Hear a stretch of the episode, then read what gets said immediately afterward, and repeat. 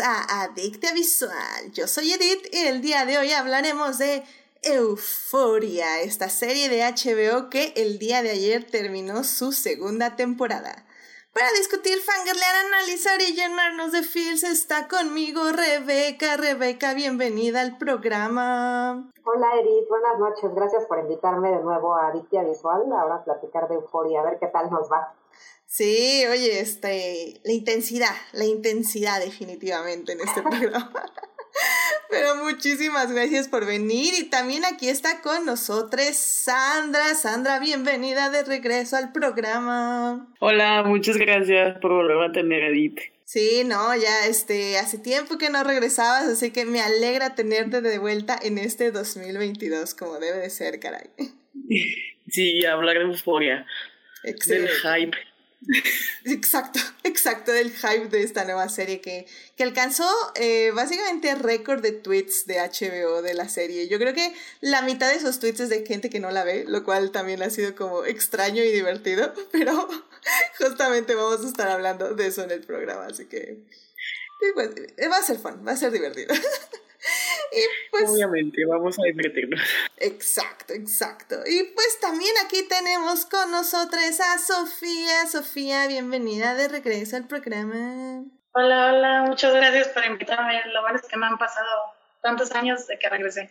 Excelente, exacto, exacto. Ahora sí, ahora sí fue un, un regreso más rápido, por decirlo de alguna forma. Más rápido. Exacto. Estamos hablando de Dexter. Excelente. Sí, sí, sí, Dexter. Ah, que Qué bonito final, qué bueno, no sé si bonito, pero adecuado. Adecuado, vayan a escuchar nuestro programa de Dexter, que definitivamente estuvimos analizando toda la serie, toda, toda, toda. Así que estuvo muy, muy padre. Ajá. Y bueno, pues ya saben, querido público, que si se quieren unir a la conversación pueden estar con nosotros en el canal de Twitch aquí, que estamos en vivo los lunes a las 9.30 de la noche. O si no, también estoy en YouTube, ahí en el chat platicando ustedes, con ustedes nuevamente de lo que hablaremos hoy en vivo. Así que este, únanse ahí. Y pues antes, antes de hablar de esta gran serie, o bueno, no sé si gran, pero interesante al menos serie, Evidentemente, primero tenemos que salvar lo que amamos.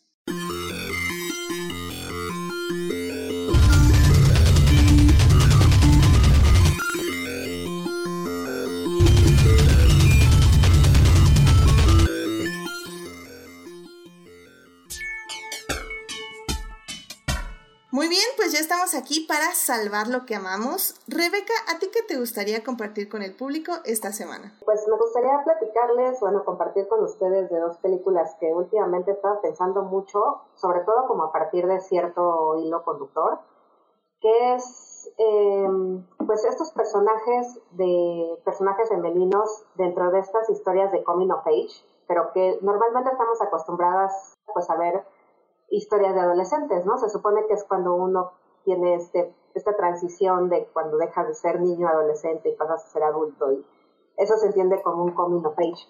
Pero eh, pues recientemente vi tanto Licorice Pizza, la película de Paul Thomas Anderson que se estrenó apenas el fin de semana, y también La peor persona del mundo, que es esta película eh, noruega de Joaquín Trier, y me gusta porque ambos me parece que, que son de este tipo de películas, pero donde las protagonistas no son precisamente adolescentes, sino en el, en el primer caso pues es una chica de 25 años y en el segundo caso una chava de 30. Pero, o sea, lo que me gusta es eso, que creo que desmitifican en ambos casos esta idea de que uno a, pues a esa edad, ¿no? De, los 25 en adelante ya tienes que tener tu vida resuelta, ya tienes que saber a dónde vas y a qué te vas a dedicar en la vida y todo ese tipo de cosas. Y creo que estas dos películas hacen lo contrario, o sea, muestran personajes que en esas respectivas edades todavía cambian de opinión, este, todavía no saben bien qué hacer, eh, toman decisiones y después se arrepienten de ellas, y, es decir, todavía siguen viviendo, ¿no? Entonces creo que me gusta mucho esa idea de que la vida sea más bien como un permanente coming of age en vez de nada más enfrascarse en, en la adolescencia.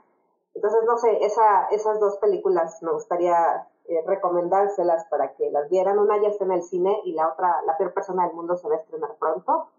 las dos pues están dentro, dentro de estas carreras del, del Oscar, ¿no? Están nominadas y todo, entonces, este, pues chequenlo, sobre todo eso, como el, el enfoque en los personajes femeninos que todavía están creciendo a pesar de que ya no son adolescentes, y creo que eso me gustó de ambas.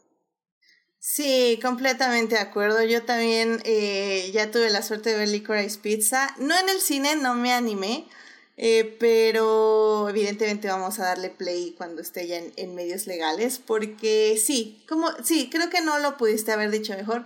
Creo que lo único que yo lamento, o no sé si lamentar es la palabra, es como me hubiera gustado que directoras dirigieran estas películas, porque hay momentitos que siento así un poco del Mel Gaze pero, sí, totalmente de acuerdo en eso. Sí, ¿no? Entonces, o sea, como que sí digo, híjole, esta pudo verse una excelente, grandísima película.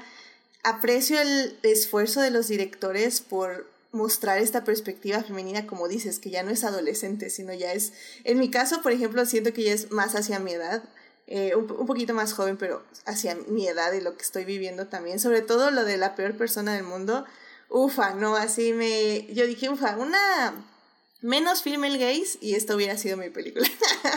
entonces, no, totalmente. Entonces sí, la verdad, las dos son, valen mucho la pena a pesar de todo y vale la pena discutirlas y hablar de ellas y, y a ver si les damos un espacio en Adictia Visual. Tal vez la peor persona del mundo la podemos hacer cuando ya salgan medios legales, pero Licorice Pizza yo creo que sí se va, va a meter en el programa especial de los Oscars, así que... Va a estar bueno, va a estar bueno. Este... Sí, la verdad es que sí está muy buena. Y aparte, esta Lana Haim actuó bastante bien. Bueno, o sea, para hacer su primera película, mis respetos, la verdad. Lo hace muy bien, sí, estoy completamente de acuerdo. Así que pues muchas gracias por esas recomendaciones, este Rebeca, pues ya saben, Licorice Pizza está ahorita en cines, vayan a verla corriendo antes de que llegue Batman porque básicamente va a desaparecer. Y este, la peor persona del mundo está en medios alternativos, pero esperemos que ya muy pronto la traiga probablemente Movie o a ver quién la trae. Entonces, va. De, hecho, se va a estrenar en cine. Según yo, en este mes, este, sí la van a estrenar. Ah, perfecto. Pues bueno, pues ya vámonos animando a ir a cines ahorita ya que tenemos nuestra tercera dosis demográfico de adicta visual. Entonces, vámonos al cine, aprovechemos, aprovechemos definitivamente. Así que gracias Rebeca por traernos estas dos recomendaciones adicta visual. Sofía, ¿a ti qué te gustaría recomendarle al público esta semana? Sí, pues yo quiero hablar del regreso de Florence and the Machine que hace cuatro años nos acaba, este, bueno, más bien nos acaba como un nuevo álbum y pues todo empezó porque la fotógrafa que se llama Autumn the Wild, que es también la directora, bueno, fotógrafa de Emma, de la película, eh, puso en su historia que recibió una carta, ¿no? Una carta de, bueno, Florence, que nada, más decía King. Entonces todos quedamos así de, ¿qué será esto? ¿Sí será una, un nuevo álbum, una nueva canción? ¿Qué será, no? Entonces ya al siguiente día vimos que la página de internet tenía esa carta que decía King y aparte otras 14 cartas, así sin, sin este, destapar. Entonces ya después anunciaron que son 15 canciones, o sea, van a ser 15 canciones para el nuevo álbum y el primero, el primer este, sencillo se llama King. Entonces, este, el siguiente día ya salió el video. La verdad me súper encantó. Bueno, la canción y el video están muy buenos, se los recomiendo. Este, sí, la canción es como muy este, feminista, es muy de... O sea, siento que, que este álbum va a ser como muy de, de tarot, de poder, de feminismo. Entonces, a ver qué tal este nuevo álbum, porque pues yo sí soy fan. Este, pues a ver qué tal. Pues se los recomiendo que vean tanto el video y que escuchen la canción. Muy bien, muy bien. Sí, ya escuché la canción y ya vi el video y este, y está, está, tengo opiniones, pero está bien, está bien, está bien. Florence es garantía, siento yo, ya que uno escucha el disco completo. No sé, no soy del sencillo de Flores, soy del disco de Flores. Sí, o sea, puede ser que como en, en el álbum de How Big, How Blue, How Beautiful, todos este, sus videos se conecten, puede ser entonces también hay que esperar a, a los demás videos y demás canciones. Y pues nada, pues a ver qué tal. Pues estoy muy emocionada por, por ver lo que, lo que trae de nuevo. Exacto, exacto. Así que bueno, pues ya, ya veremos qué, qué, trae de nuevo Florence y que lo va a estar sacando pues en estas fechas. Así que qué emoción. Exacto, exactamente. Muy bien, pues muchas gracias, Sofía. Este, Sandra, ¿a ti qué te gustaría compartir con el público esta semana? Yo lo que he estado haciendo, este, también de lo que estaban comentando ustedes, este, también yo, yo lo vi y sí, el, el álbum, este, sí, sí me pareció algo impactante porque también soy fan. Y hablando de música, algo que me emocionó bastante esta semana fue que anunciaron fechas en Sigur Ross, en la banda de Islandia. Y, y, pues los boletos están bastante baratos, van a presentarse en Ciudad de México, Guadalajara y creo que en un festival también en... En el Vaivén. En Vaivén, ¿no? Y, y pues ya la verdad estoy súper emocionada, ya tengo boleto y, y pues ahora sí que sí se lo recomiendo totalmente, porque pues es una experiencia que pues te cambia la vida, yo creo. Órale, Nunca, nunca los he visto en vivo y dicen que sí son muy buenos. Sí, yo también he escuchado bastantes comentarios acerca de eso, de que son bastante buenos. Así que pues yo sí, muchas personas que los llegaron a ver en el Corona Capital del 2013, este, sí me dijeron que lloraron que fue un llorar y que así que estuvo muy bello. Así que sí, sí se lo recomiendo en verdad, si tienen oportunidad. Pues sí, ahora sí que creo que con, digamos, no voy a decir que es el término de la pandemia porque eso no existe. Pero ya con las medidas relajadas de la pandemia, creo que lo que han regresado son estos eventos masivos y conciertos. De hecho, creo que hubo uno este fin de semana. Entonces, sí, la gente se ve que lo está disfrutando mucho. Ajá, sí. Oh, sí, ya necesitábamos, ya necesitábamos regresar a los conciertos. Y bueno, sí, te recomiendo al baile, la verdad es que está muy padre. Yo fui en, en el 2018, creo. Este, vi varios, varios grupos y la verdad es que está muy padre porque es un lugar muy bonito. Y pues, pues sí, el ambiente se pone padre. Ok, entonces lo vamos a apuntar al vaivén. Este, yo sí, la verdad sí quiero ir al vaivén, este, nada más que ahorita como que por lo rápido y todo eso, ya ven que estaba todavía como la tercera ola y como que sí se complicaba. Así que sí, cuando yo vi que en Guadalajara abrieron fechas, sí fue como de que dije, es mi momento. Sí, ahora sí que cada quien, mira, pues, o sea, ayer hubo un festival masivo y yo no me atrevo a ir al cine, así que, o sea, son, ahí vamos, ahí vamos, chance y nos arriesgamos para Batman, pero pero bueno, paso a paso. Paso a pasito. Cada quien da sus pasos como tenga que irlos dando. No se preocupen. Sí. Pero qué bueno, qué bueno. Y pues qué bueno que para la gente que disfruta los conciertos, que ya están regresando y que, y que les pueden dar este, este aliento de vida ver a sus artistas favoritos en vivo y a todo color. Pero bueno, pues muchísimas gracias por compartir esto. Y bueno, pues ya para cerrar esta bonita sección, yo quería comentarles que, bueno, ya, ya sabían que hubo tres grandes momentos que me, me alegraron muchísimo estas semanas. Y esta semana no fue la excepción. Uno de esos momentos me siguió alegrando esta semana. Y es que eh, básicamente la comunidad Reylo, ya saben, este ship de Kylo Ren, eh, slash Ben Solo, slash Adam Driver, este con Daisy Ridley, slash Rey, este pues básicamente tuvimos como un descubrimiento que es que en este nuevo, eh, en esta nueva experiencia slash parque de diversiones de Disney, eh, que se llama Star Wars Galactic Star Cruiser, básicamente se, se salió la noticia hace unas semanas que iba a haber un encuentro entre Kylo y entre Rey, que era algo que, que, básicamente se había dicho que no iba a pasar, que de la película este, de The Last Jedi, eh, la próxima vez que se iban a encontrar era hasta la película horrible 9, la de The Rise of the Skywalker, eh, esa, este, y que no había habido ningún encuentro en esos tres años, me parece que habían sido. Pues resulta que ya saben que Disney dice obviamente queremos dinero, entonces vamos a hacer que se reencuentren una vez más en nuestro parque de atracciones. Y justamente el parque de atracciones abrió este, la semana pasada para, para gente influencer y ya saben, ¿no? Eh, para que promocionaran el lugar para prensa. Y pues efectivamente está uno de los momentos donde se encuentra Rey y Kylo, así que la, toda la gente lo puede ver y oh my god, oh my god, oh my god. el diálogo es lo más horrible que he visto escrito en mi vida. O sea, miles de fics lo escriben mucho mejor.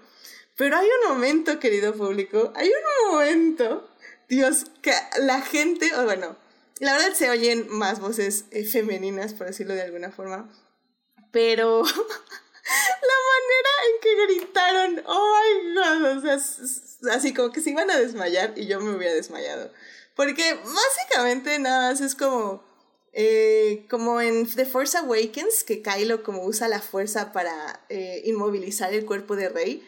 Y lo que pasa en el Star Cruise Cruiser, bueno, en esta cosa, es que la jala y, y, pues la jala con un efecto pues como de una banda de, de pasillo. Y no, no, no, no, no, fue un gritadero. Amé esa escena, la ve, la ve, la ve. Así que bueno, ya, para no hacer la historia más larga, pues este Reylo sigue vivito coleando. Obviamente a Disney eh, recuerda a la pareja cuando les conviene y cuando no la olvidan. Por ejemplo, el 14 de febrero, ni una mención a Reylo eh, como una pareja. Prefieren, prefieren poner a las ranas de The Mandalorian que a Reylo. Lo cual siempre nos hace ya ni enojarnos y es como, ah, te odiamos Disney. Y luego sacan esto y... Pero bueno, pues sí, eh, me tendré que conformar con verlo en videos porque evidentemente nunca lo voy a ver este, en vivo y a todo color porque el precio, querido público, ridículo. O sea, ridículo, ¿no? O sea, lo que se imaginen de qué cuesta, súbanlo cinco veces, así, así con, lo digo con esa confianza, o sea, no, no, no, no, no. Así que bueno, pues cada quien gasta su dinero como puede y como quiere, pero definitivamente no es una forma en que yo lo gastaría. Así que bueno, ya vámonos, ya vámonos, porque esto ya se alargó. Conmigo, evidentemente, como siempre. Así que bueno, pues no vayan a estar eh, al Star Wars Galactic Star Cruiser. Véanlo en historias, véanlo con los influencers. Este Star eh, Sky Talkers Podcast estuvo poniendo historias sobre todo lo que vivieron allá adentro estuvieron muy, muy padres, muy detalladas y pues se ve que está muy increíble, pero no, el precio es sinceramente ridículo. Pero bueno, con eso ya nos podemos ir al tema que nos concierne en esta ocasión, así que vámonos a hablar de series.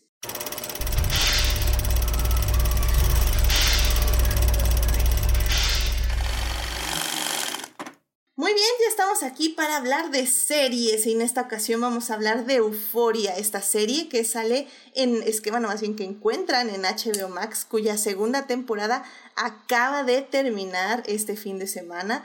Esta serie está creada por Sam Levinson, que bueno, ha tenido bastantes películas interesantes que bueno, tal vez ya vamos a estar discutiendo ahorita. Eh, y que bueno, este es realmente su proyecto más largo en cuestión de tiempo y de duración y ha sido bastante, este, no voy a, ser voy a decir aceptado, voy a decir disfrutado por el público o al menos discutido y ha tomado bastante importancia conforme han pasado estos años, así que está interesante. Eh, la serie está protagonizada por Zendaya y bueno, tiene un montón de nombres que ya vamos, vamos a estar discutiendo, pero bueno, ella es como la figura del póster, al menos en la primera temporada, y ahorita ya otras actrices y actores han estado tomando también como protagónico en este aspecto. Y bueno, pues la serie se estrena en el 2019, en el 11 de junio, la primera temporada. Luego hubo dos especiales en, entre diciembre del 2020 y enero del 2021 y pues ahora la segunda temporada se estrena en el 2022 y ya está anunciada una tercera temporada para el 2024. Así que como ven, es una serie que se está tomando también su tiempo en hacerse. Así que para discutirla en la primera parte les vamos a hablar un poco de la serie sin spoilers, sobre todo de la primera temporada, de lo que nos llama la atención, lo que nos gusta, lo que no nos gusta. En la segunda parte vamos a discutir los dos especiales que se estrenaron entre el 2020 y 2021 porque la verdad son una cosa que discutir aparte. Y en la tercera parte vamos a hablar de la segunda temporada con spoilers. Así que, pues, pues sin más, vámonos a hablar de. Eh, más, más bien, vámonos a la primera parte. It is not a donut hole, but a smaller donut with its own hole. And our donut is not whole at all. Muy bien, pues ya estamos aquí para hablar de Euforia, esta serie que se estrena en el 2019, la primera temporada, y que bueno, pues ha estado yendo, estado estrenando diferentes episodios en el 2022, en el, a finales del 2020, inicios del 2021 y ahorita en el 2022 se estrenó su segunda temporada. Y bueno, eh, la pueden ver en HBO Max, está ahí todos los episodios. Así que bueno, pues este, Sandra, ¿por qué no nos hablas un poquito de la serie? ¿Cómo la conociste? ¿Cuál fue tu primera impresión al verla? Y, y pues sí, ¿cómo, cómo, cómo has, has visto la serie? ¿Cómo la viste de primera instancia?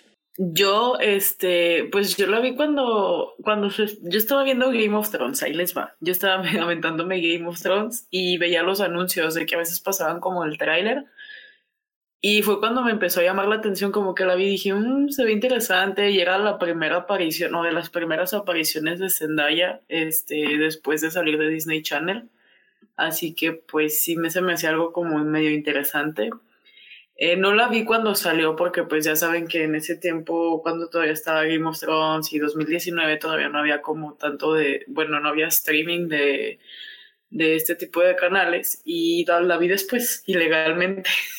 Eh, me la aventé y este me gustó bastante este desde el inicio la primera este los primeros minutos eh, sale un pedacito de una canción de Beyoncé y pues yo la verdad sí soy muy fan de Beyoncé así que a mí me atrapó totalmente este y me gustó me gustó muchísimo la fotografía este se me hizo algo como muy refrescante la verdad. No quiero decir un poquito más ahorita, a ver para qué más comentan los demás, este, y ya vemos, pero sí fue como yo la conocí y fue mi primer acercamiento, la verdad. Me pareció bastante también algo que quiero mencionar, me hizo como mucho relación a Skins, que yo sí llegué a ver Skins, este, cuando se estaba estrenando en MTV y todo esto, así que pues sí se me pareció algo interesante.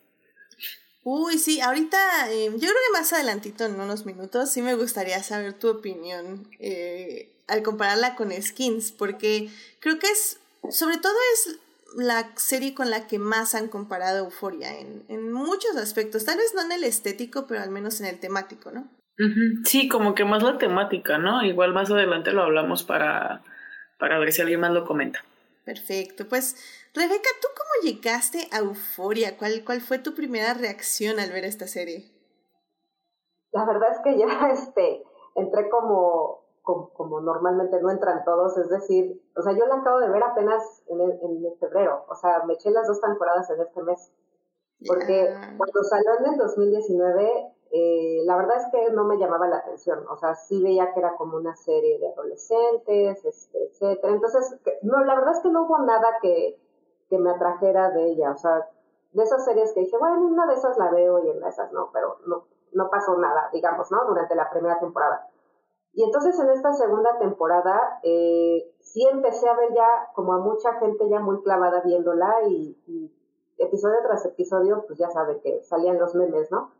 Entonces salían tantos memes que yo decía, ¿qué está pasando con esta serie? O sea, ¿por qué tanta gente le está viendo de qué se trata? Entonces me entró ya mucha curiosidad entonces dije, ok, la voy a ver. Entonces, literal, o sea, a inicios de febrero dije, está bien, voy a darle play al primer episodio, a ver de qué se trata esto. Y la verdad es que me costó trabajo el primer episodio porque mm, lo sentí de repente como con cierta sordidez que a mí me recordó, no tiene nada que ver, pero en ese momento me recordó la misma sensación de cuando en mi época vi Kids de, de Larry Clark, un poco como si fueran de estas historias protagonizadas con adolescentes, pero para escandalizar a los adultos, ¿no? O sea, me sentí un poco así en el primer episodio y dije, a ver, no, esto está como raro, entonces la voy a seguir viendo. Y, seguí con los demás episodios y después ya cambió mi percepción. O sea, me di cuenta que con el paso de los episodios no tenía nada que ver con, con esta película, con, con Kids, ni con la Clark, ni nada de eso, sino que se movía como en otra dirección distinta y me gustó hacia dónde se movió. Entonces, eh, se volvió un, tanto adictiva para mí, o sea, ya me di cuenta que veía un episodio y decía, híjole, tengo que trabajar, pero también quiero seguirla viendo, ¿no? Y como ya estaban pues todos los episodios de la primera temporada, pude más o menos verla así medio, este, hacer binge watch. hasta que, bueno, ya me puse al corriente con la segunda temporada, con los episodios que salían domingo tras domingo, y pues ya estoy ahorita, o sea, vi el final ayer, ¿no? Eh, pero me pasó algo así, o sea, es, es como, fue como un gusto adquirido en este mes, entonces sí fue, fue como raro. Llegaste por el no Ajá, llegué por el hype 100%, o sea, y no pensé que me fuera a gustar. Lo que sí es que me gustó mucho la primera temporada y ya después como que algo pasó ahí, pero bueno, ya lo iremos platicando. Pero básicamente así fue como, como llegué a Euphoria, por el hype de la segunda temporada. Oye, no, y ahorita que mencionaste Kids me dieron regresiones de guerra, Dios, qué horror. Sí, no, yo, yo detesto esa película. Entonces, cuando, cuando me dio esa misma sensación, dije, ay, no me digan que esto es como Kids, pero Centennial y así, pero no, es otra cosa completamente. No, y es que digo, eh, Kids la vi ¿qué te gusta? Cuando tenía 14 años, porque me la pusieron en escuela, porque a alguien se le ocurrió que era una buena película que ponerle a niñas de 14 años. ¿Cómo la veían como de, como de estos cautionary tales, no? Así como para los adolescentes.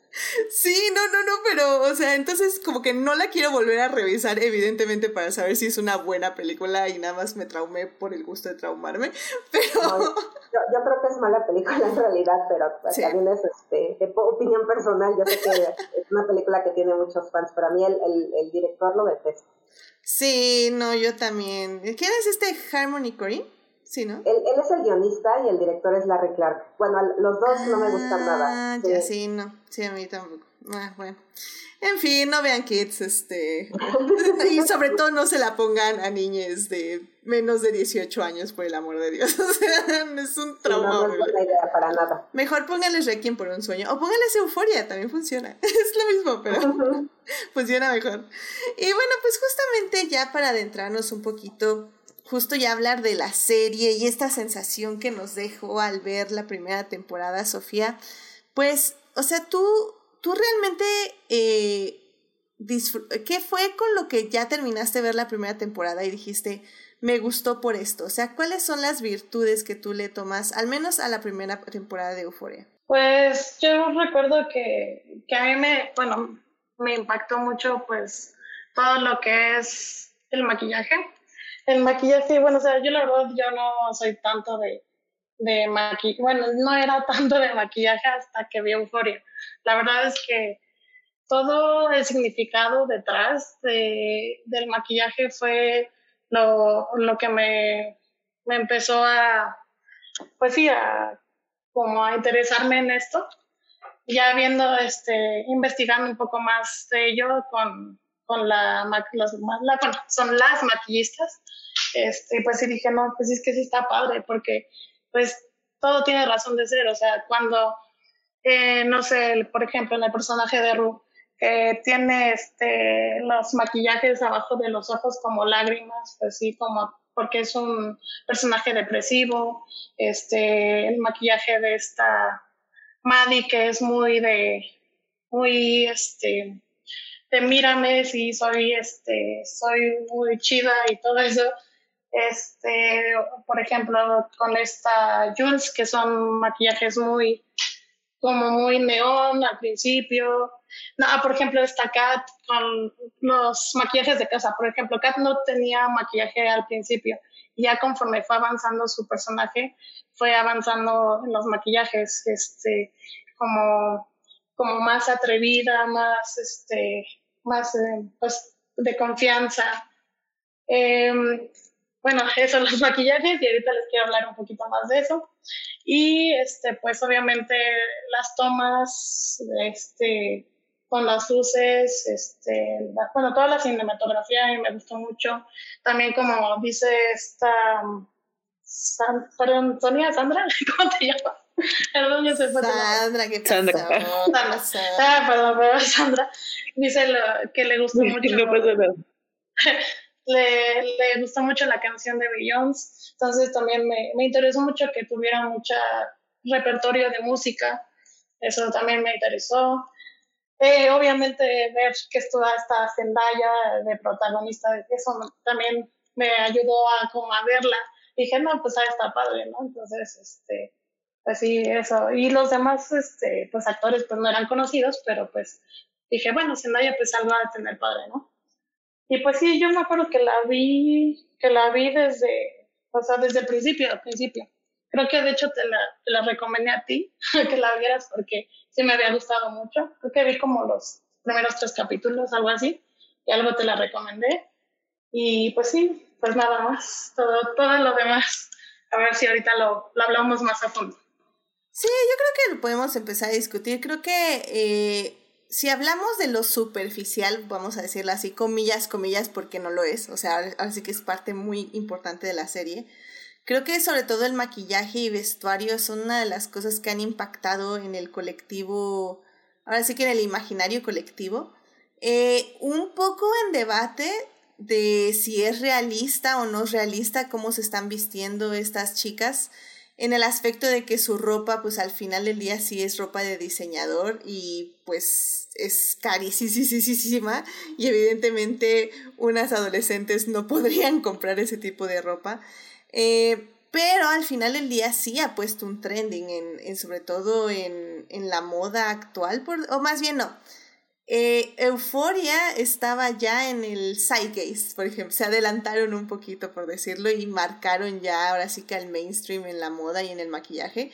Y yo creo que tú, Sandra, de hecho, nos puedes hablar un poquito más de eso, ¿cierto? Sí, de hecho, pues es una, es una serie que sí está bastante pensada en las tendencias y, pues sí está más basada en, en crear este hype. ¿no? Como lo vemos, por ejemplo, es algo que está muy actual eh, con temáticas actuales, pero también, por ejemplo, la moda es algo que ahorita, por ejemplo, va a estar en tendencia, como lo podemos ver. Bueno, ya esto si quieres se lo digo un poquito más adelante, porque sí, de hecho en Trendo, que es una página que les recomiendo bastante, este son las personas que están de tendencias este, aquí en, en México estaban hablando acerca de un vestido que utiliza Casi y que está totalmente dentro de las tendencias de este año. Así que sí es algo que está pues más visual, ¿no?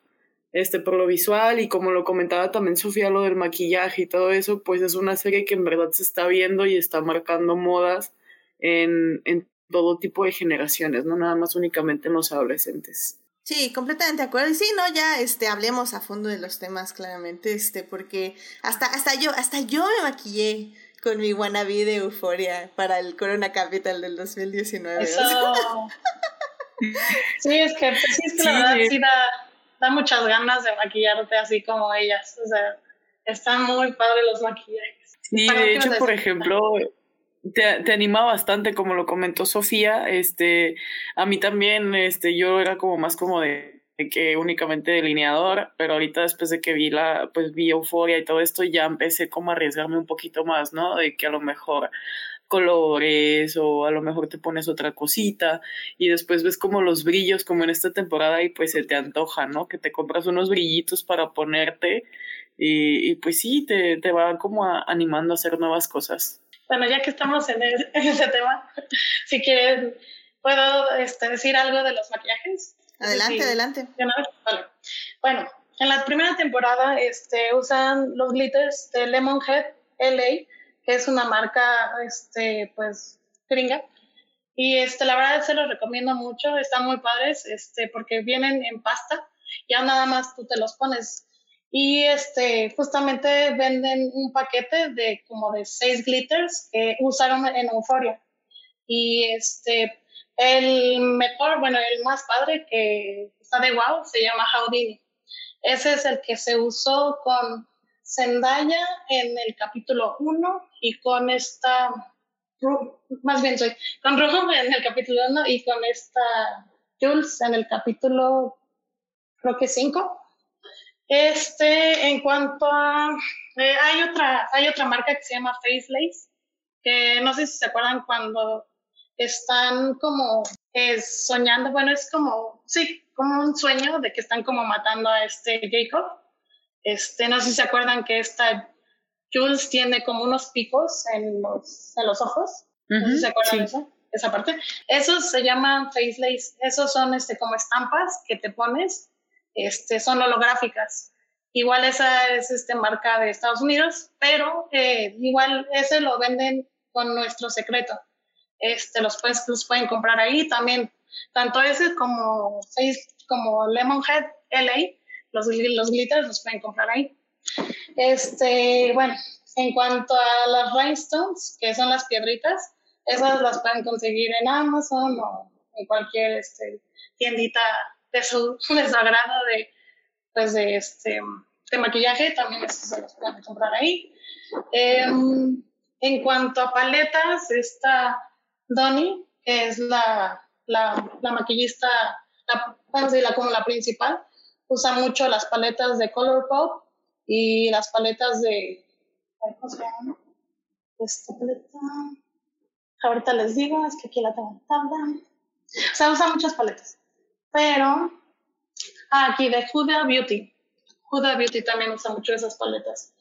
Ya de los colores y todo eso, pues ustedes pueden ahora sí que irle buscando. O sea, yo uso mucho Jeffree Star, pero también utiliza mucho como esos colores brillantes. Y pues paletas de NYX también les pueden servir. Y pues ya ustedes, ahora sí que diviértanse y creen, sus creaciones y pues así. muy bien, muy bien. Este, este, programa no está patrocinado por ninguna de las anteriores marcas, pero si nos quieren patrocinar, claro que sí lo aceptamos. Para mí es un descubrimiento todo lo que están platicando. Está increíble. muy bien, muy bien. Pues sí, sí, cualquier duda, este, de algo de alguno que quieran este, saber, pues díganme. Ahora sí que yo estoy muy metida en esto, como ven. Y como, ahora sí que ustedes díganme si tienen dudas y yo se las resuelvo. Excelente, excelente. Que tampoco le pagan ninguna marca, pero. No, no. Pero que yo pago. increíble. No, sí, definitivamente. No, porque sí, sí, es una inversión esos maquillajes, definitivamente. Sí, o sea, miren, la verdad sí está, o sea, por ejemplo, los glitters de Lemonhead sí son caros, pero la verdad es que valen muchísimo la pena porque, o sea, tienen mucho producto y tú con, con que agarres tantitito ya tienes, o sea, te, y te duran muchos años, o sea, yo, yo compré mi primer, justamente el Houdini lo compré hace tres años y ni la mitad llevo sea, bueno, aparte de que no lo uso tanto, pero, pero sí, este, sí dura mucho. Muy bien. Vale la pena. Excelente, excelente. Y sí, la verdad es que ustedes dirán, oye, se están enfocando muchísimo tiempo en esto, pero la verdad es que no, es que, no, no, no, no, es que quiero justamente eh, resaltar que sí es una parte muy importante de la serie, porque Sam Levinson ahora sí que en su imaginario, en la creación de este mundo en euforia, realmente eh, tanto el maquillaje como la moda es parte fundamental de su estética, porque si algo podemos decir de Euforia es que tal vez no nos guste la trama o puede no gustarte la trama, por decirlo de alguna forma, pero visualmente siento yo que hasta es relativamente placentero, porque bueno, luego también hay escenas que pues uno no quiere andar viendo, ¿no? Pero en este imaginario, en los bailes, en las escenas románticas, por decirlo de alguna forma, en los momentos más hermosos de euforia, creo que sí, o sea, parte fundamental de la serie sí es el maquillaje y sí es la moda que resalta y también porque tiene explora de diversas formas eh, las personalidades de sus, de sus personajes y las lleva a la N potencia, ¿no? O sea, Estamos viendo, por ejemplo, todo el guardarropa de Maddie. Es, o sea, 100% toda su personalidad, que es como fuerte, es llamativa y al mismo tiempo cuando ya se cambia como a, eh, a un guardarropa como más discreto, por decirlo de alguna forma, es porque también ya su personalidad está yendo un poco hacia, hacia allá. Entonces, la verdad es que sí vale resaltar mucho todo esto y vale la pena que se fijen mientras están viendo la serie en todos los tipos de maquillajes y ropa que se utilizan porque les dice algo importante de los personajes. Y pues evidentemente si se les antoja pintarse así o ponerse las estampitas o los brillitos, pues ya saben, vayan con Sofía para que les diga las marcas que mejor les convienen. oye, y ay, perdón, y ahorita este comentando lo que lo que comentas acerca de, de, lo del vestuario, este pues ya sabes que yo me enfoco más a esta parte y, y quiero aquí como darle bastante este a lo que estaba comentando Sofía del maquillaje porque es una serie en la que sí tiene bastante moda y sí te marca tendencia y, y como que sí es mucho de ver qué es lo que llevan puestos y es gran parte de la moda pero aquí el maquillaje te narra todo acerca de los personajes. O sea, se basa más en, el maquillaje que en, como por ejemplo en hacer un análisis de vestuario tal cual. Como lo han visto, no sé si hayan visto, por ejemplo, los análisis de vestuario que, que pues te narra tal cual el vestuario, la personalidad de, la personalidad, sus sentimientos, este, si está pasando una etapa depresiva o en enamoramiento. Acá se deja ver más en el maquillaje, como lo comenta Sofía, y es bastante padre que, que lo, lo, hagan así tal cual, ¿no? Porque a veces como que es, de, es esas áreas que no están tan vistas y, y al momento de, de demostrarlo en una serie y que sea una serie tan exitosa, eh, pues habla bastante, ¿no? Sí, es que justamente eso es lo padre, que es muy visual. Y yo como, como diseñadora siempre me ando fijando en cualquier cosita, cualquier detalle. Entonces, por ejemplo, ahorita que dices del vestuario, que narra como la historia. Por ejemplo, como con Kat, obviamente ella es como la principal que se ve cómo va cambiando este tanto ella como no sé su sexualidad todo o sea va cambiando como su forma de vestir su forma de pintarse su forma de peinarse o sea está está muy muy padre eso está genial y es que hablamos de sí. que sobre todo con Kat hay un eh, esta palabra que nos encanta utilizar, pero que al mismo tiempo ya, ya deberíamos de dejar de usar, que es la de empoderamiento, ¿no?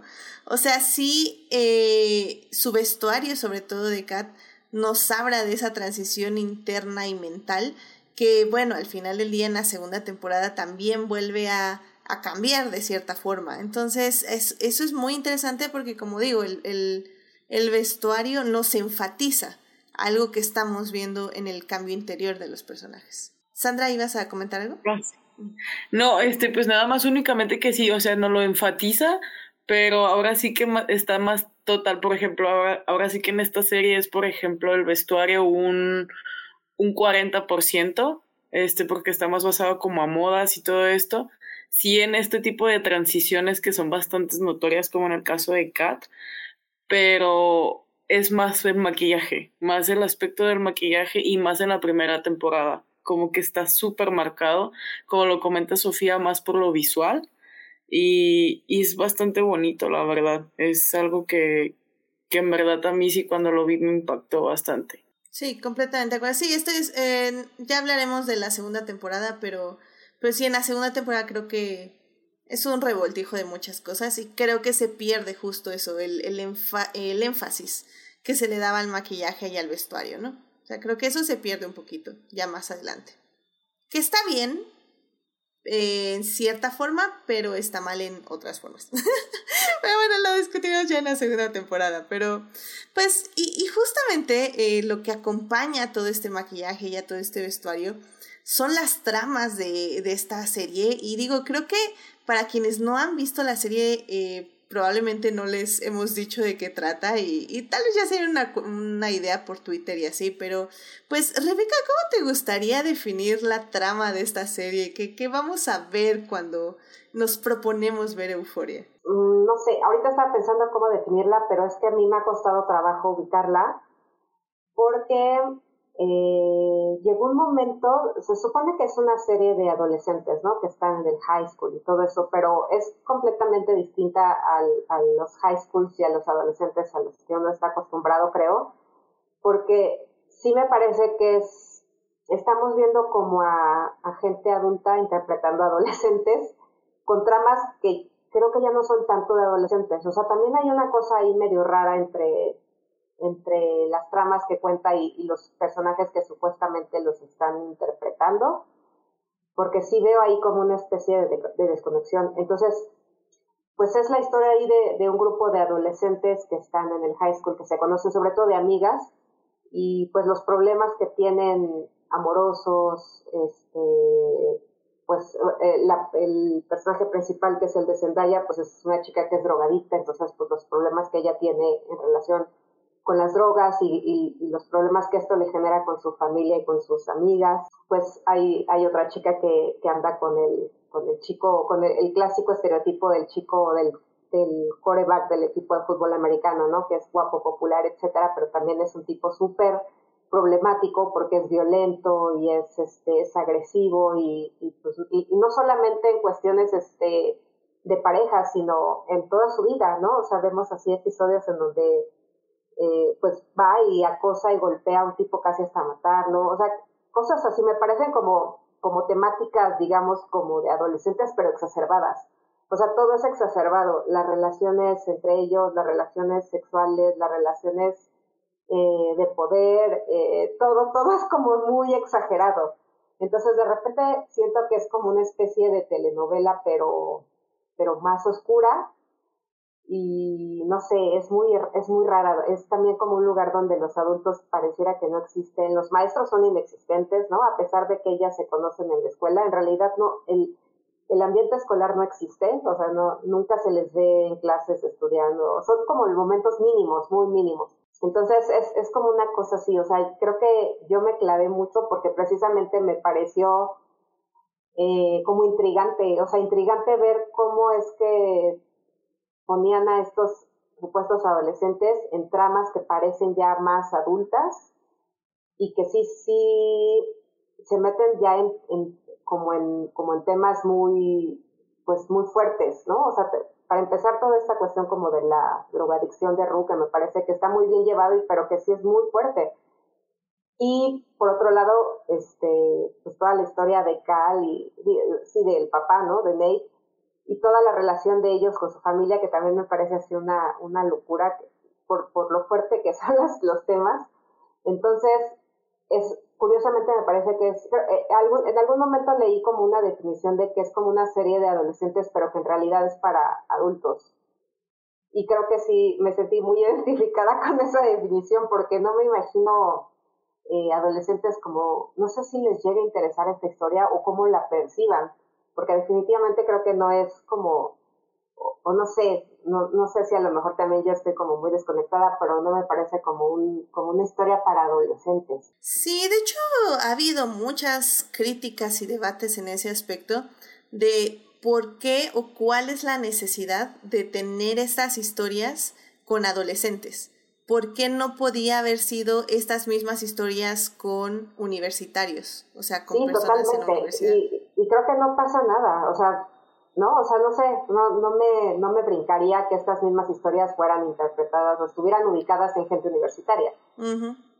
Sí, completamente de acuerdo. Y digo, tal vez eh, yo pienso que Sam Levinson piensa como, bueno, pero es que ya no tendríamos el drama con los padres porque evidentemente todos estos, estos adolescentes estarían en, en ya viviendo independientes y así, pero pues así que ya sufa, ¿no? Lo de las madres y padres de, estas personas este, son súper necesarios para la trama, pues la verdad es que tampoco, o sea... De hecho, el, el único es Cal, supongo. O sea, es el único papá que tiene realmente como una historia que sí afecta a las demás. Y tal vez la mamá de Rue, que está en un papel de espectadora, pero al mismo tiempo sí ves el peso de tener una hija en drogadicción, ¿no? Como el cansancio. Y creo que eso también es importante. Y la hermana. Y la hermana. También la, bueno, yo también lo que pienso eh, podría ser también la mamá de Cassie, que sí tiene como bastante, y sí está bastante como al pendiente, ¿no? Por así decirlo, de su hija.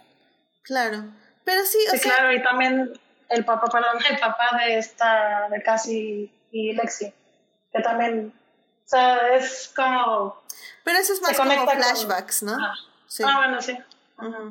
Sí, yo creo que yo sí soy del team, esta serie podría haber sido con personas en la universidad. Creo que se pueden arreglar las tramas, o sea, no creo que fuera tan complicado también meter a ciertas eh, personas, este, familiares, madres, padres, etc. en, en el mix. Eh, la verdad sí considero que hay un debate interesante sobre si Sam, qué tan sano es estar viendo este tipo de tramas escritas por un hombre de... ¿Cuántos años tiene Sam Levinson? A ver, vamos a buscarlo rápidamente. Uh, Sam Levinson tiene 37 años, nació en el 85. Entonces, este hombre de 35, 37 años está escribiendo escenas muy fuertes de sexo, de drogadicción, de adicciones, de toxicidad, con en su mente adolescentes y que no son interpretados por adolescentes. Creo que esta es la única serie que agradezco que no sean realmente niñas de 15 años, 16, porque en serio que no sé qué estaríamos viendo. Em, pero, pero híjole, sí, sí hay un interesante debate ahí. Y es que, por ejemplo, Sandra, eh, ya rápido para cerrar la sección, eh, por ejemplo, en comparación con skins, yo nunca vi skins, pero tú que sí la disfrutaste, ¿qué, qué tan ¿Qué tan diferente es Euforia de Skins? O sea, Skins era más fuerte en algunos aspectos, ¿en qué aspectos era más fuerte, en qué aspectos era menos fuerte? ¿Cómo, cómo tú compararías ambas series? Mm, fíjate que en Skins este, se veía como más este lado como un poco más divertido y, y yo, por ejemplo, yo, yo la llegué a ver Skins cuando estaba pues adolescente y era como más un invitarte, ¿no? A, a divertirte, pero también te, te mostraba esta cosa que pues te daba bastante miedo como tipo, yo creo que esta película la hemos visto todos, Transporting, que se ve padre, pero después dices, qué miedo que me suceda.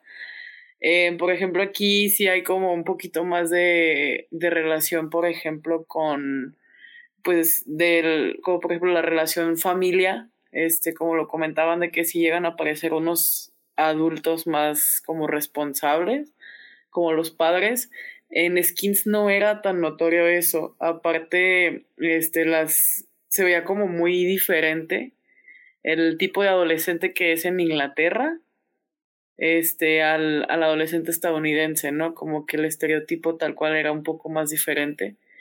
Este, yo sí lo llegué a notar en eso, porque también, por ejemplo, Skins en su tiempo, pues sí llamaba la atención, este, y te invitaba era más como una invitación. Yo recuerdo que cuando salió Skins había, no sé si alguien de ustedes la llegó a ver, pero había un personaje que se llamaba también Cassie, que era una chica que sufría como trastornos alimenticios y sí se llegó a poner de moda el tener trastornos alimenticios y quererte parecer a este personaje como que lo llegaste como muchas personas lo idealizaron y pues fue dañino, ¿no? En su tiempo y creo que aquí por ejemplo yo lo que veo diferente de Euforia y que sí le llego a aplaudir es el, el que te, te muestra todas las caras, lo, lo que se ve, se ve padre, pero te muestra todo el, el, el horror que lleva, ¿no? Sí, en ese aspecto yo digo que que yo cuando vi Requiem por un sueño, yo dije, no, definitivamente las drogas no son lo mío.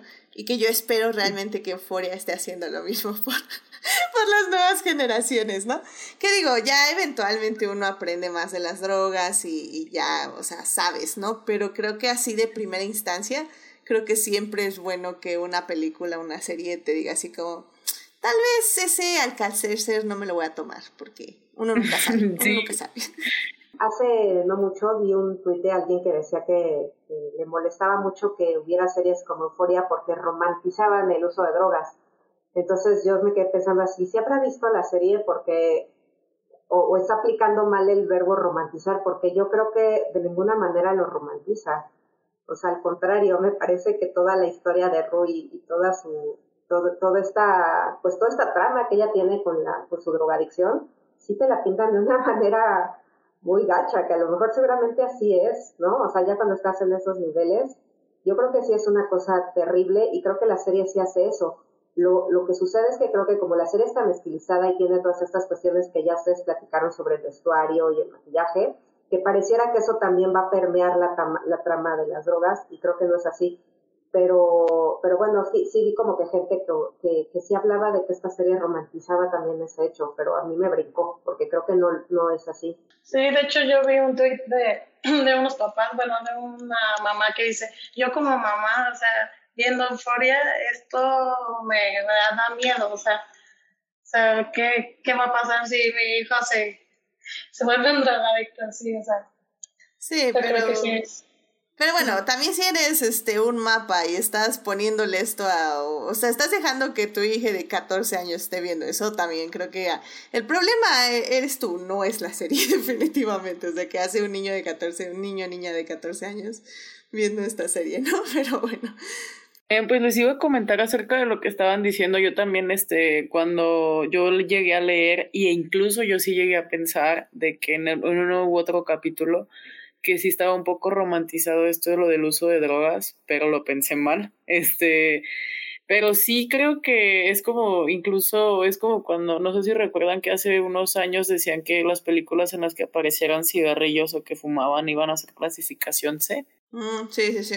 Yo pienso que sí tiene que ver bastante como con esto, ¿no? De que no necesariamente tienes que prohibirlo, pero sí pues debes de estar al pendiente, ¿no? No creo que te vaya a invitar o que vaya a subir el, el nivel de, de drogadicción o del uso de, de estupefacientes este, por una, una serie, ¿no? Sí, creo que está en la misma línea de los videojuegos hacen a las niñas violentes, ¿no? O sea, es como... No. o, sea, creo que sí hay una amplia interpretación y un amplio análisis de contexto y de historia y de socialización y o sea, de que rodea a los adolescentes como para nada más decir que una serie fue la culpable. Que como dices, o sea, creo que también el caso de Skins, por ejemplo, sí puede eh, propiciar a, no estoy diciendo que no, pero eh, también muchas cosas propician a, porque en primer lugar, ¿por qué se está romantizando X o Y comportamiento? Porque ese niño o niña eh, eh, tiene un contexto social, cultural y familiar que le propicia idealizar eso y a replicarlo. Entonces, sí, son muchas cosas que influyen en ciertos comportamientos, ¿no? Ay, pero, pero bueno, eh, al final del día creo que la serie, al menos la primera temporada, yo, es, la primera temporada, yo no sé si la recomendaría, no creo que sea mi tipo de serie, sinceramente es Euphoria es una serie que veo igual como más por el hype y porque ya la estoy viendo que por verla por gusto. Creo que para mí, por ejemplo, yo disfruto más una serie como Shameless, que igual es de adolescentes con ciertas historias adultas y ciert o sea, adolescentes, niñas, niñas, eh, que van creciendo y que tú les viste crecer por 11 temporadas y, y poner como diferentes situaciones complicadas sobre sexualidad, sobre económicas, este, culturales, en la escuela, etc. O sea, como que hay muchísimo más rango que analizar y con una comedia muy negra y pues sí, a veces como demasiado oscuro, pero al final es una comedia, entonces puedes disfrutar como todas las situaciones, ¿no? Creo que Euforia disfruto yo eh, la estética, disfruto la narrativa, al menos en la primera temporada y en las siguientes dos episodios disfruté la narrativa pero no sé si yo la recomendaría. No sé tú, Rebeca, ¿tú recomendarías Euforia a alguien que no la ha visto y que pues ahorita no les dijimos muchos spoilers, así como véanla, no la vean, ¿tú qué les dirías? Sí, yo sí la recomendaría. Em, sobre todo porque veo que a mí me pasó algo así, como que es, eh, todavía estoy tratando de descifrarla, pero sí me parece que tiene algo adictivo la serie y creo que sí toca temas interesantes. O sea, más allá de, yo creo que lo que hay que superar tal vez es esta cuestión de, recomendarla como una serie de adolescentes, porque eh, a pesar de que los personajes se supone que son adolescentes, creo que las tramas van más allá. Y entonces, si, si uno si uno deja, digamos, el prejuicio de, sentir que está viendo pues a puros chavitos, este, puedes encontrar muchas más cosas. Y creo que tiene, tiene cosas eh, pues no sé, que sí me parecen interesantes, sobre todo las cuestiones de las relaciones interpersonales, tanto de, entre las chicas como ellas con sus familias, el tema de las drogas, el tema del sexo, o sea, creo que sí tiene bastante carnita, es, es, es interesante, o sea, y, creo que sí, sí puede llegar a ser este, ofrecer temas de conversación y también estéticamente me parece una cosa bien interesante, o sea, creo que la, esta propuesta tan llamativa del, del, vestuario y del maquillaje y de la fotografía y de, y de cómo, cómo enfocar ciertos, ciertos momentos, ciertos espacios, la escenografía, cosas así. Creo que visualmente también es una serie que es interesante. Entonces yo sí la, sí la recomendaría, pero con la, digamos, con la advertencia de que a lo mejor no es para todo el mundo. Eso sí, o sea, no es una serie, no es como Ted Lasso, ¿sabes? Que la recomiendas y sabes que le va a gustar a todo el mundo esta serie sí es como de esas que igual pega y, pega muy bien para ciertas personas y hay otras que sí van a decir así de no, esto no es para mí, adiós. Definitivamente. Este, pues Sandra, ¿tú, tú qué, qué, sí la igual la recomendarías? Mm, yo fíjate que pienso más que se la recomendaría a alguien que conozco y más o menos sé más o menos sus gustos. Eh, yo siento que no es para todas las personas, incluso yo pienso y me considero que yo no soy una de las personas que para mí es euforia. Este, si quieren más adelante lo hablamos. Eh, pero pero sí, yo pienso que no es para todas las personas, así que no es como una serie que abiertamente recomendaría, ¿no? Aunque está en el hype y todo esto, la verdad es como algo un poco, para mí se me complica un poquito digerirlo, ¿no? Sí, pues igual que todos, este, estoy de acuerdo que no la recomendaría para todos, porque justamente estaba hablando con una amiga del trabajo y, este, bueno, estaba hablando yo con otra amiga, le decía, ah, pues es que fue esto, bueno, que no sé qué. Y nos decía, ¿y de qué es? ¿Y de qué se trata? Nosotros, no, pues se trata de, de, drogadicción y todo eso, bueno, o sea, eh, así en general, ¿no? Y nos dice, ay, es que a mí no me gustan esas series de drogadicción. y así de, ah, no, pues, no te lo recomiendo entonces. Pero sí, entonces es más que nada conocer a la persona y saber si sí le interesa ver lo visual, todo eso, pues sí, sí, y sobre las temáticas que son muy fuertes. Eh, pero sí, o sea, tendrías que saber qué le gusta a la persona. Excelente. Bueno, pues ahí está, querido público, ya que si se quieren, si no han visto la serie, pero pues quieren seguir escuchando de qué se trata y de qué pasó, pues quédense aquí en este podcast porque ya la vamos a analizar más a profundidad. Y si no, si les convencimos y dicen, no, ¿saben qué? Me, me convencieron, voy a ver Euforia vayan a ver Euforia HBO y luego regresan para seguirnos aquí escuchando en el podcast. Así que bueno, pues sin más, pues ya vámonos a la segunda temporada para seguir hablando de esta interesante serie. Así que vámonos para allá. Blow that piece of junk out of the sky! Muy bien, ya estamos aquí en la segunda parte de este podcast para seguir hablando de Euforia, esta serie que está en HBO Max. Son dos temporadas y dos episodios los que la componen, así que realmente es una serie corta. Si son episodios de una hora, no lo voy a negar, pero eh, realmente yo creo que si se la echan como, como Rebeca, así en un, este, en un maratón, yo creo que es bastante fácil de verla, la verdad. Así que... Sí, muy fácil. Además, si, si se clava, la verdad es que sí es adictiva. O sea, sí se puede ver súper rápido. Excelente. Son ocho, ocho episodios la primera temporada, dos episodios especiales y luego ocho episodios la segunda temporada. Así que sencillita, sencillita. 18 horas. En un día se la echan sin dormir. Pero bueno, justo en esta, en esta segunda parte, eh, pues vamos a hablar... Eh, tal vez generalmente de, de la primera temporada, pero en específico me gustaría centrarme en los dos episodios que salieron, el uno el 6 de diciembre del 2020 y el otro el 24 de enero del 2021. Que bueno, para empezar yo pensé que habían salido hace poquito, pero bueno, estamos en año pandemia donde un día dura un año o tres segundos dependiendo del humor en el que uno esté. Así que me, me sorprende un poco que hayan pasado tan rápido los episodios. Pero... Eh, que por cierto, no, no están en HBO esos dos episodios. Sí, sí están. Sí están. Pero los tienen que buscar eh, como en los especiales. Es una tontería, la verdad. Ah, pero no, no están como en la parte de Euforia. Ah, Ajá. Tienes que buscarlo como espesor, eh, Euforia Special o algo así pero ahí está. Yo, yo desconozco esos especiales, o sea, los tengo que ver como para... No, no. spoilers, Rebeca, spoilers. Híjole, vamos a hablar de spoilers. No, bueno. No, no, no, no importa, o sea, ustedes pueden platicar nada más que este, sí, yo eso sí no los, no los conozco, pero ustedes Híjole, todo mal, HBO. ¿Ven? Por, pues HBO, por eso tienes que poner las cosas donde van, bien en su gabinete, en su, con su etiqueta, no ahí aventados por otro lado. Pues así no se puede. ¿Tú, ¿Tú sí viste los especiales, Sandra? Sí, de hecho me los aventé hoy porque ah, me había comentado una amiga que, que sí muy fan de, de Euforia y sí me dijo de que no, no los veas, no están tan padres. Y yo hoy cuando los vi, la verdad, sí me gustaron, ¿eh? Sí están muy buenos. Para mí... Ajá, la verdad sí es lo mejor. Sí, para mí sinceramente fue, ha sido lo mejor de Euforia, estos dos especiales.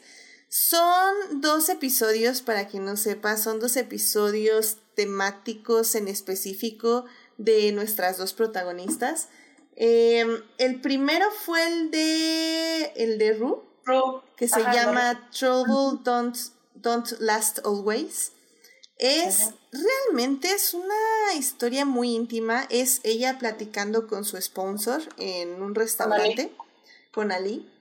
Y, y ya, y es básicamente ella hablando de sus miedos, de lo que tiene ansiedad, de lo que vivió todo, ahora sí que toda la primera temporada de Euforia, todo lo que vivió en la primera temporada y cómo lo está tratando de sobrellevar, y cómo la abandonó Jules, cómo la dejó con el corazón roto y cómo también está tratando de llevar un poco su sobriedad y, y cómo ve la perspectiva del futuro, ¿no?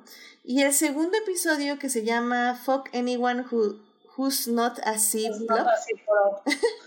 es, este, es un episodio enfocado a Jules que igual este episodio de hecho lo escribe la misma actriz que interpreta a Jules, que es esta Hunter Schaffer.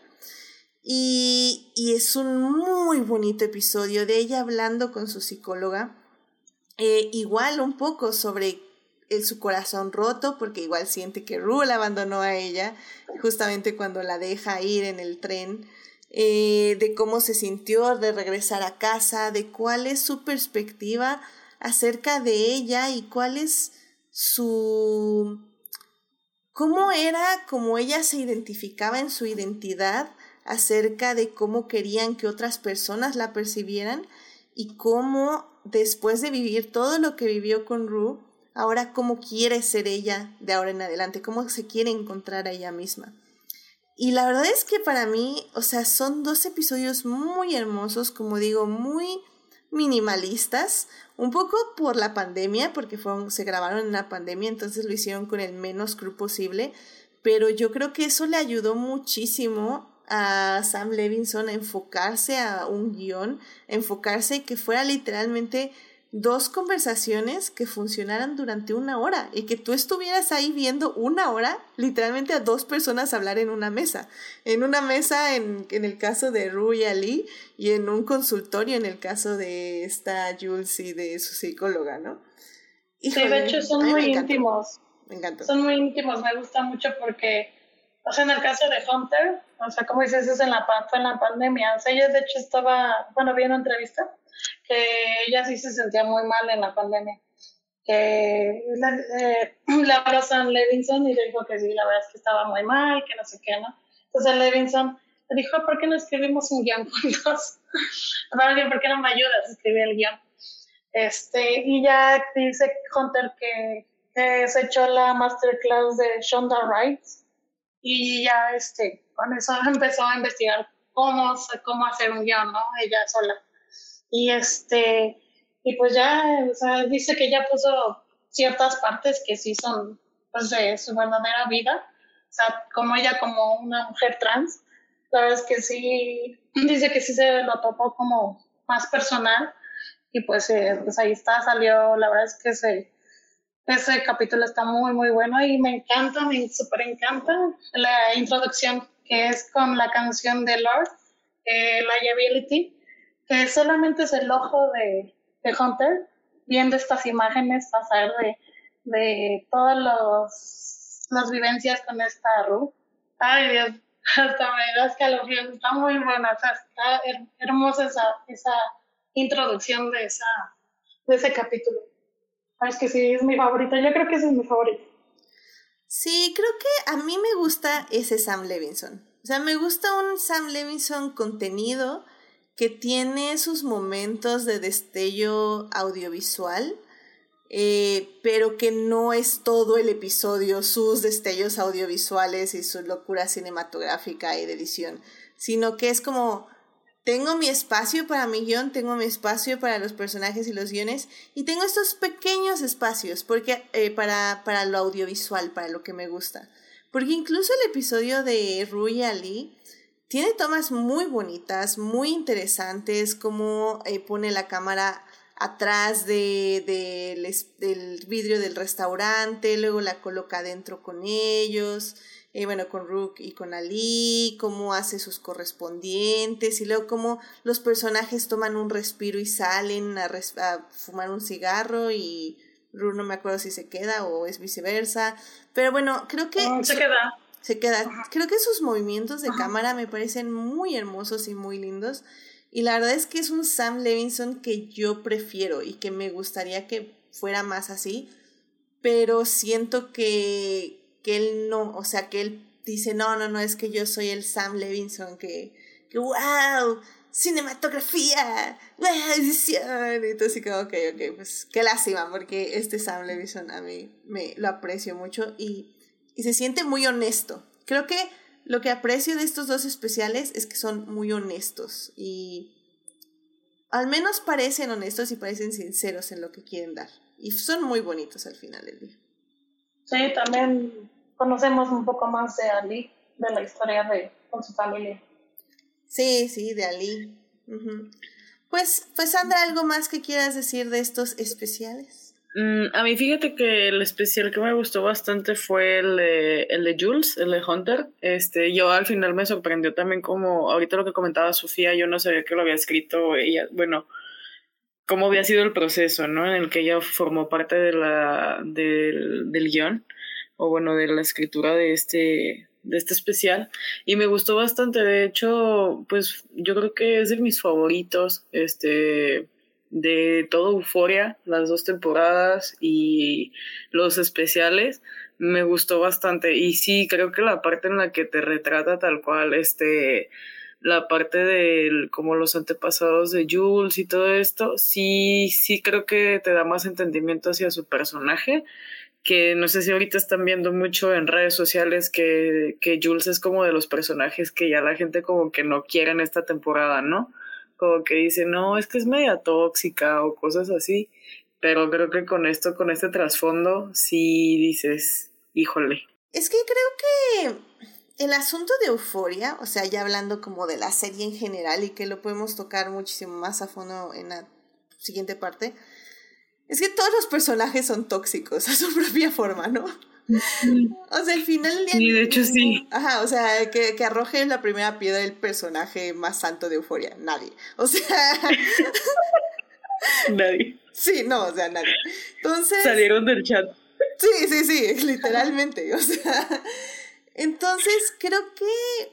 Eh, de hecho, hablando de esta serie con Dylan, igual en Twitter justamente me decía, o sea, es que lo más valioso tal vez de euforia es de que, que sí te da la posibilidad de empatizar, de ser empático con cualquier personaje. Y que no es fácil, porque no puedes, no puedes ser em, empático en el aspecto de que, ay, este, ay, me cae bien ya, por eso ya, este, Tim tal no, no, no, es que, a ver, hiciste esto mal, hiciste esto mal, bueno, más bien hizo esto mal el personaje, hizo esto mal el personaje, pero también hizo esto bueno y esto bueno y esto bueno y, qué complejo porque te odio aquí, pero te amo acá y, y tal y tal. Entonces, creo que eso en sí es lo valioso de Euforia.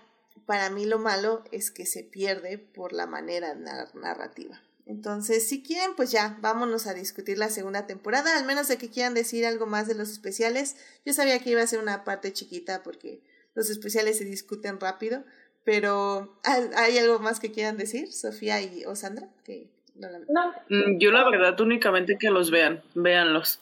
Si van a ver Euforia, véanlos. Y ya, total. Rebeca, tu tarea de este fin de semana es ver los especiales de Euforia. Sí, de hecho, o sea, como, lo que te decía, Cedil, o sea, si tú abres así Euforia en HBO, o sea, te salen las dos temporadas, pero no te salen los especiales. Y ahorita en lo que estaban hablando ellos los busqué, y, sí aparecen, pero sí aparecen aparte. Entonces ya, ya vi que ya están, ya los localicé, entonces sí los, los voy a ver este fin de semana. Eso, sí, eso está súper mal, tache HBO. Está muy mal, sí, sí, sí. Sí, porque por ejemplo, como tú, Rebeca, que te echas un maratón, pues no vas a ir ahí recolectando los especiales de Navidad por todos lados, pues no, o sea. Exacto, sí, no, de verdad, o sea, si ahorita no me los platican, yo ando perdida, o sea, no, no, no sabía de los especiales. Sí, que de hecho, Yo diría que si, así ahorita están diciendo, ay, sí vi las dos temporadas como Rebeca, pero no vi los especiales, yo les diría que no les afecta tanto para la segunda temporada, porque para bien o para mal, más mal en mi opinión, sí se reconea un poco. o sea, como que como que Sam Levinson dijo, ok, sí, los especiales sí tuvimos mucho desarrollo de personaje, mucho arco, mucho bonito, pero me vale porque mi primera, mi segunda temporada la quiero empezar como se me pegue la regalada gana. Entonces, vámonos para allá. Entonces, como, ok. Entonces, eso, eso está chafa, pero bueno, si se los perdieron y no los vieron entre temporadas, no se preocupen al final del día. Creo que lo más que se pierde es eh, la relación de Ali con Ru en el aspecto temático de la segunda temporada pero nada más, porque, o sea, sí, aprendemos muchísimo de Ru y muchísimo de Jules, y yo creo que es súper mega importante, pero para términos superficiales, podríamos decir que no es tan importante. Pero sí es muy importante, sobre todo para Jules y para comprender un poco como hacia dónde va en la segunda temporada o cuál es su mindset, cuál es su mentalidad en la segunda temporada. Pero bueno, pues bueno, pues entonces vámonos ya a la tercera parte para ya ahora sí hablar de esta segunda temporada que pues básicamente rompió el internet. Así que vámonos para allá.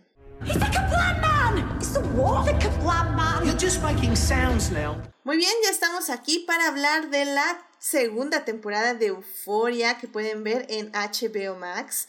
En la primera parte hablamos de la primera temporada como más general, lo que nos gustó de la serie, de los increíbles maquillajes y vestuarios.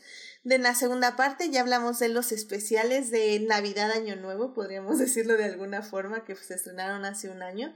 Y que, y que HBO se los está escondiendo a propósito, así que no se dejen, encuéntrenlos, están ahí, no están en Euforia, Euforia, están como euforia aparte.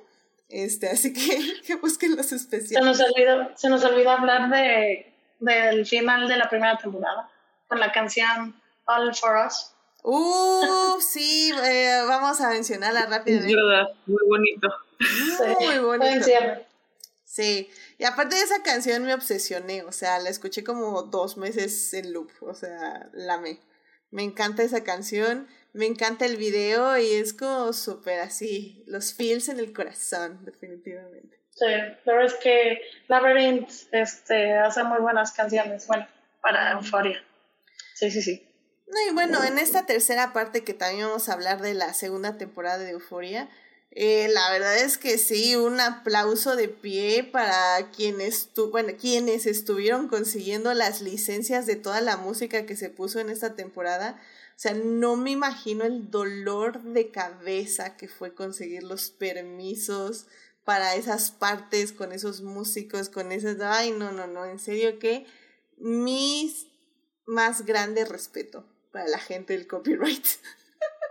Porque sí, sí, algo creo que se distinguió esta temporada de Euforia, como ya decíamos en la primera parte, tal vez ya el maquillaje y los vestuarios dejaron de ser el foco principal estético de la serie.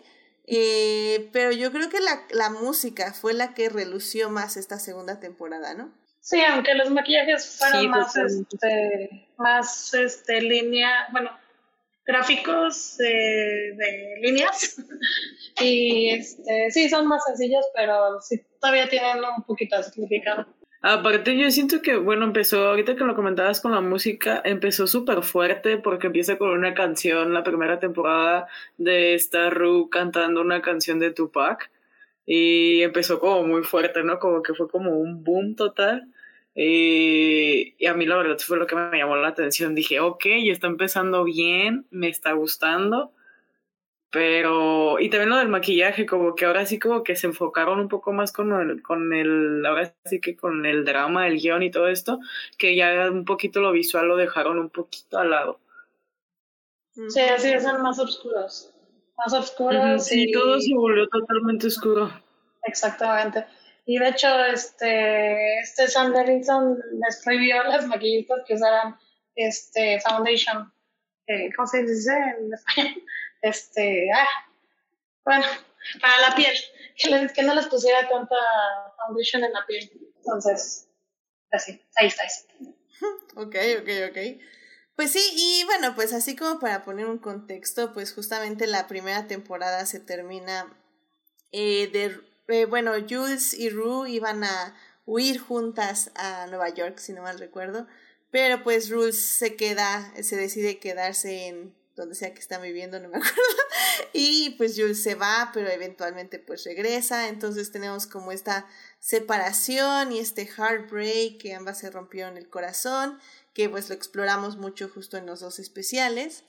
Eh, tenemos pues la relación de Maddie y Nate que pues es súper tóxica, pues se están, rompieron.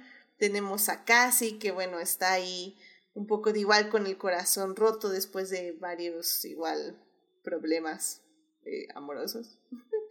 Pero bueno, es que no, es quiero, quiero, no sé, que como que quería explicarles un poco en qué nos habíamos quedado, pero ya vi que necesitaría explicar como 750 tramas. Entonces, digamos que empecemos así rápidamente con lo que más nos gustó de esta temporada de Euforia. Eh, porque siento que hay más críticas que cosas buenas.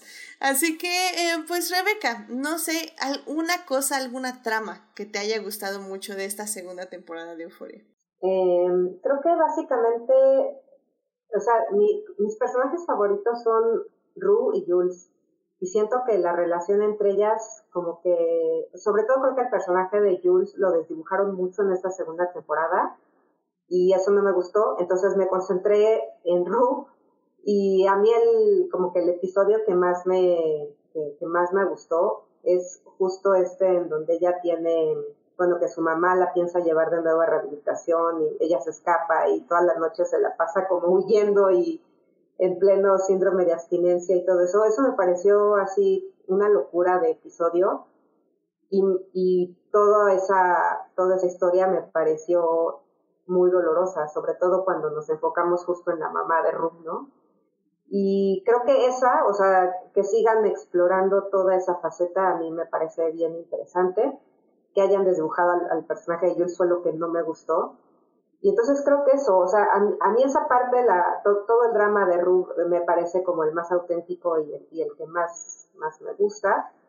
Y lo que no me gustó fue y, que sirve para entretenerse y es muy divertido y sirvió para un montón de memes y todo eso, pero no me gustó tanto que se enfocaran tanto esta segunda temporada, eh, todo este triángulo amoroso entre Cassie, Maddie y Nate, o sea, eso sí como que ya llegó un momento en que dije, ya por favor, o sea, pasemos a otra cosa, como que ahí sí ya no soporté mucho esa trama y, no me gustó que se enfocaran tanto esta temporada en eso, en detrimento de otros personajes que me parecen bien interesantes, ¿no? Por ejemplo, Kat también, o sea, no me gustó tampoco que la, que la dejaran un tanto de lado.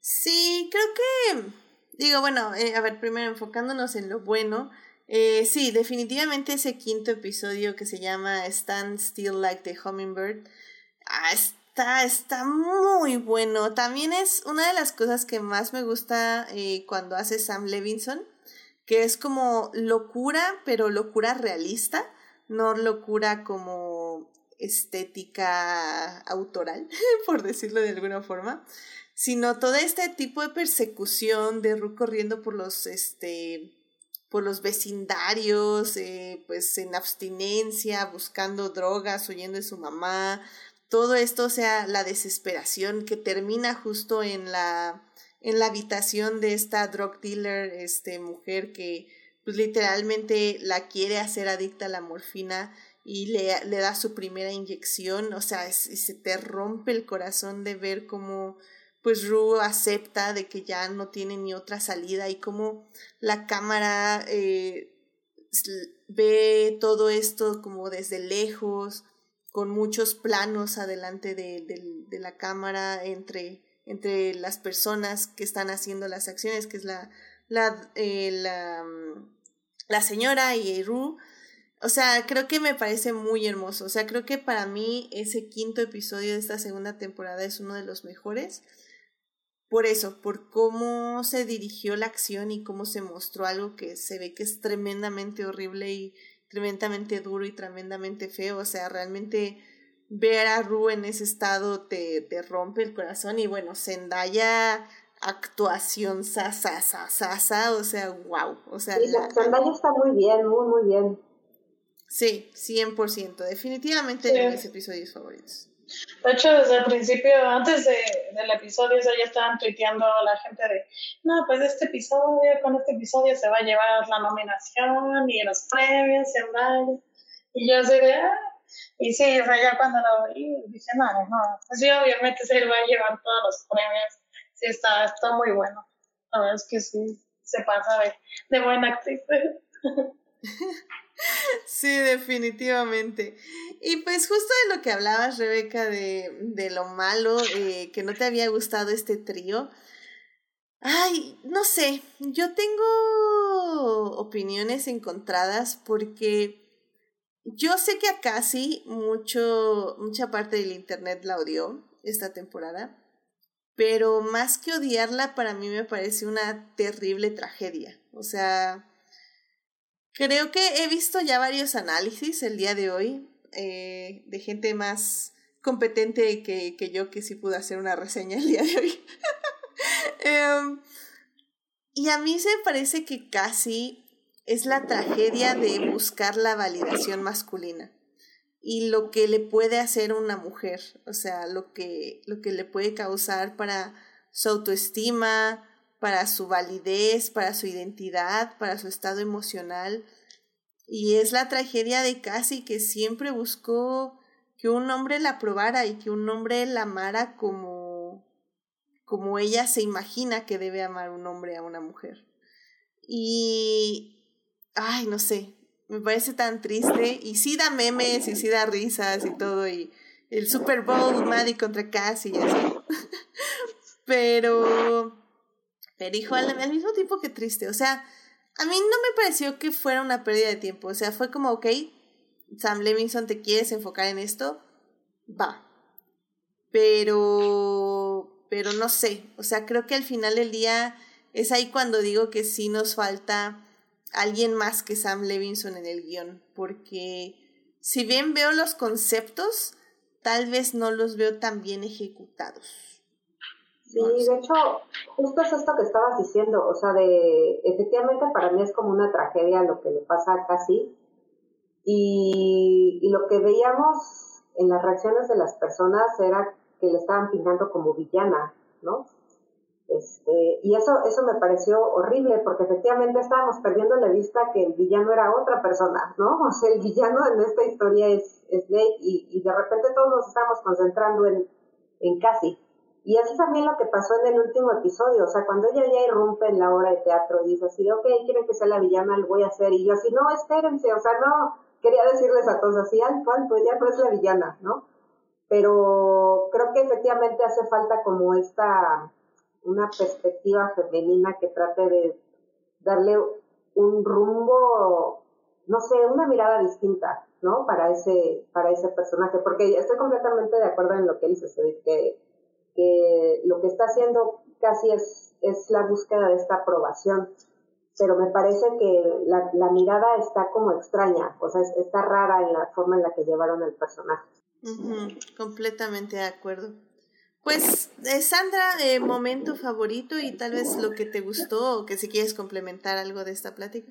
Mm, a mí, por ejemplo, este, lo que me gustó fue esta parte en la que Zendaya, y siento que le faltó, como lo estaban comentando, la parte en la que se, en la de Ru, perdón, y, y la traficante, quise ver un poco más de cómo terminaba esa historia. De hecho, siempre veía tweets de que eh, Ru camina por todo, todo su vecindario y por toda la vida sin importarle que la van a matar y todo esto.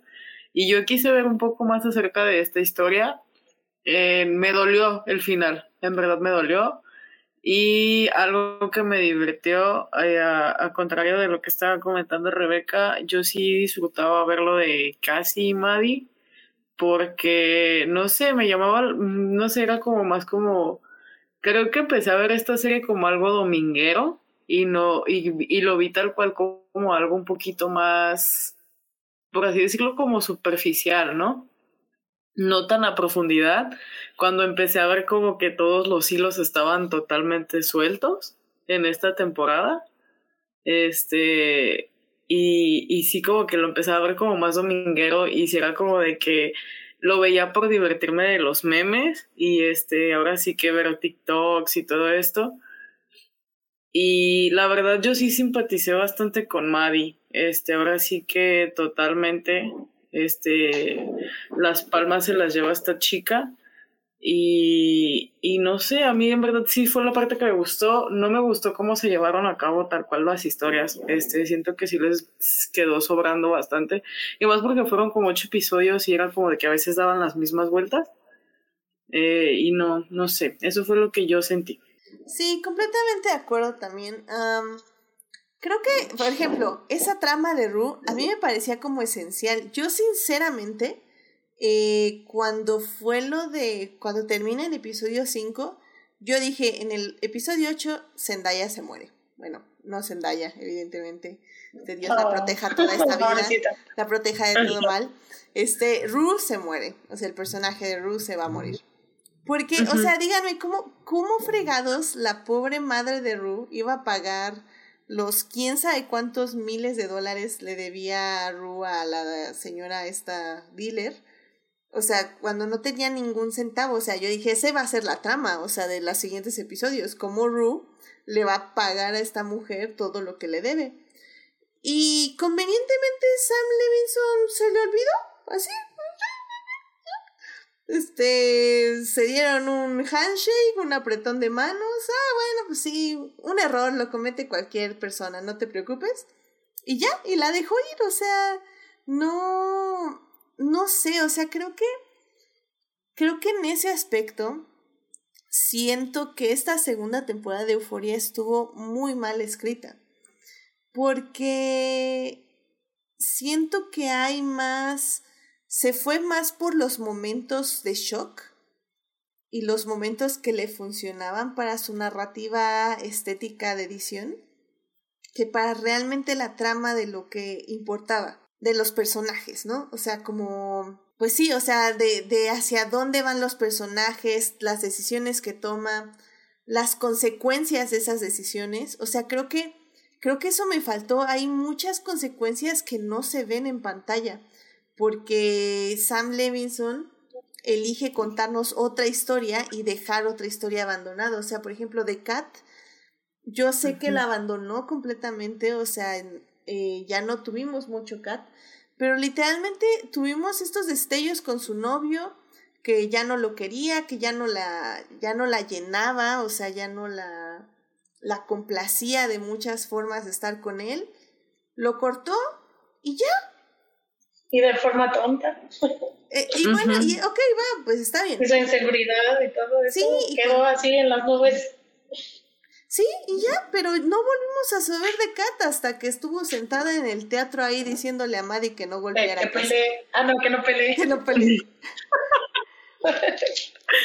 Sí, de hecho, por ejemplo, bueno, no sé si tenga que ver este con esto de que estaba viendo bastantes como chismes o, o la, la noticia, no sé cómo le quieran decir, de que este Sam tenía bastante como favoritismo en el set y todo esto y que a los actores como que no con los que no se llevaba bien o algo así este como por ejemplo el caso de Kat de la actriz que como que estaban teniendo roces y, y, pues ahora sí que como que la sacó. No sé si también tenga que ver esto en que el guion parece que ahora sí como que no está tan bien fundamentado no Ah, ya no sabía ese chisme. No sabía esos chismes. Yo tampoco. ¿No se sabían ese chisme? No, no, me faltó investigar sí, cámaras. No, sí, de hecho fue como, fue como un gran chisme y yo creo que este sí se, bueno, más bien como que yo dije, puede que sí tenga como que ver como con estos favoritismos, porque ya ven que al último le da como bastante, pues bastante este protagonismo a y sus papás pues ya saben que pues son celebridades también dentro de, pues, del mundo del cine y todo. Y yo dije, yo pienso que sí, porque, bueno, no sé, a mí me gustó la obra, me gustó bastante, pero siento que se perdieron como tres capítulos con esto de la obra que no iba para nada, únicamente era como reafirmarte lo que viste en los primeros capítulos y se perdió totalmente lo que estaba sucediendo con Fesco, lo que sucedía con Rue, lo que sucedía con Jules, con todos los personajes, incluso Kat. por estar apareciendo lo de la obra. Sí, la obra fue así como, bueno, no está recapitulando lo de las dos temporadas, pero es así de, ya lo vi, ¿para qué lo estoy viendo otra vez? O sea, el, funeral del, del papá de Ru regresaba y regresaba. Y yo decía, ya, por favor, o sea, sí fue como muy llamativo toda la cuestión de la obra, pero sí me pareció como un recurso cuando ya no tienes nada que contar o, no sabes cómo contarlo y entonces regresas a lo mismo.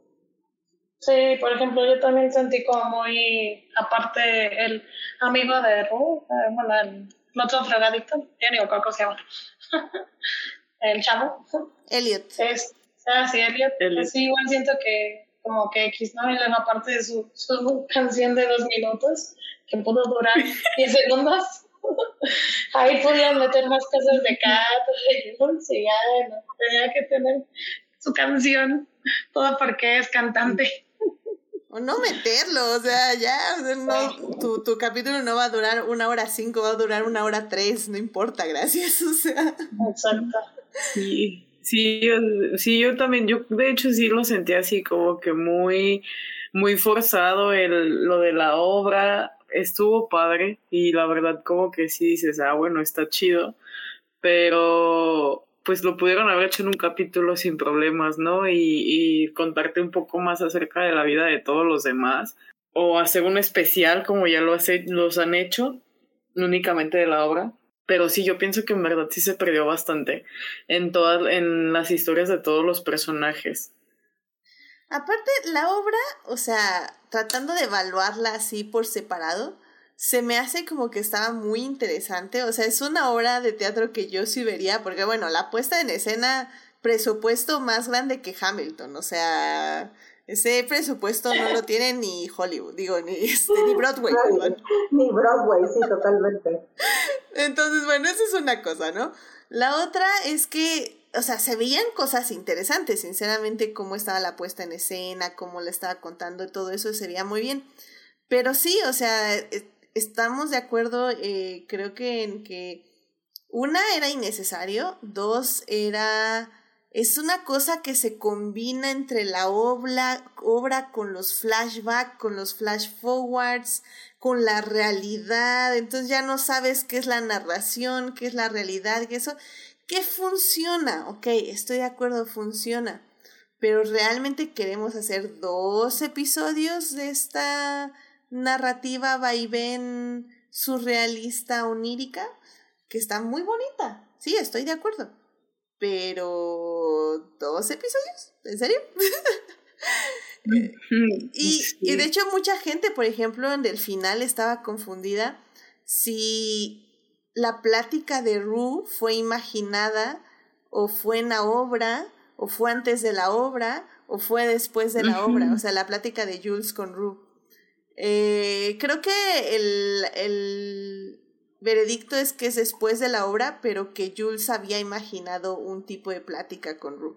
Entonces, ok, whatever.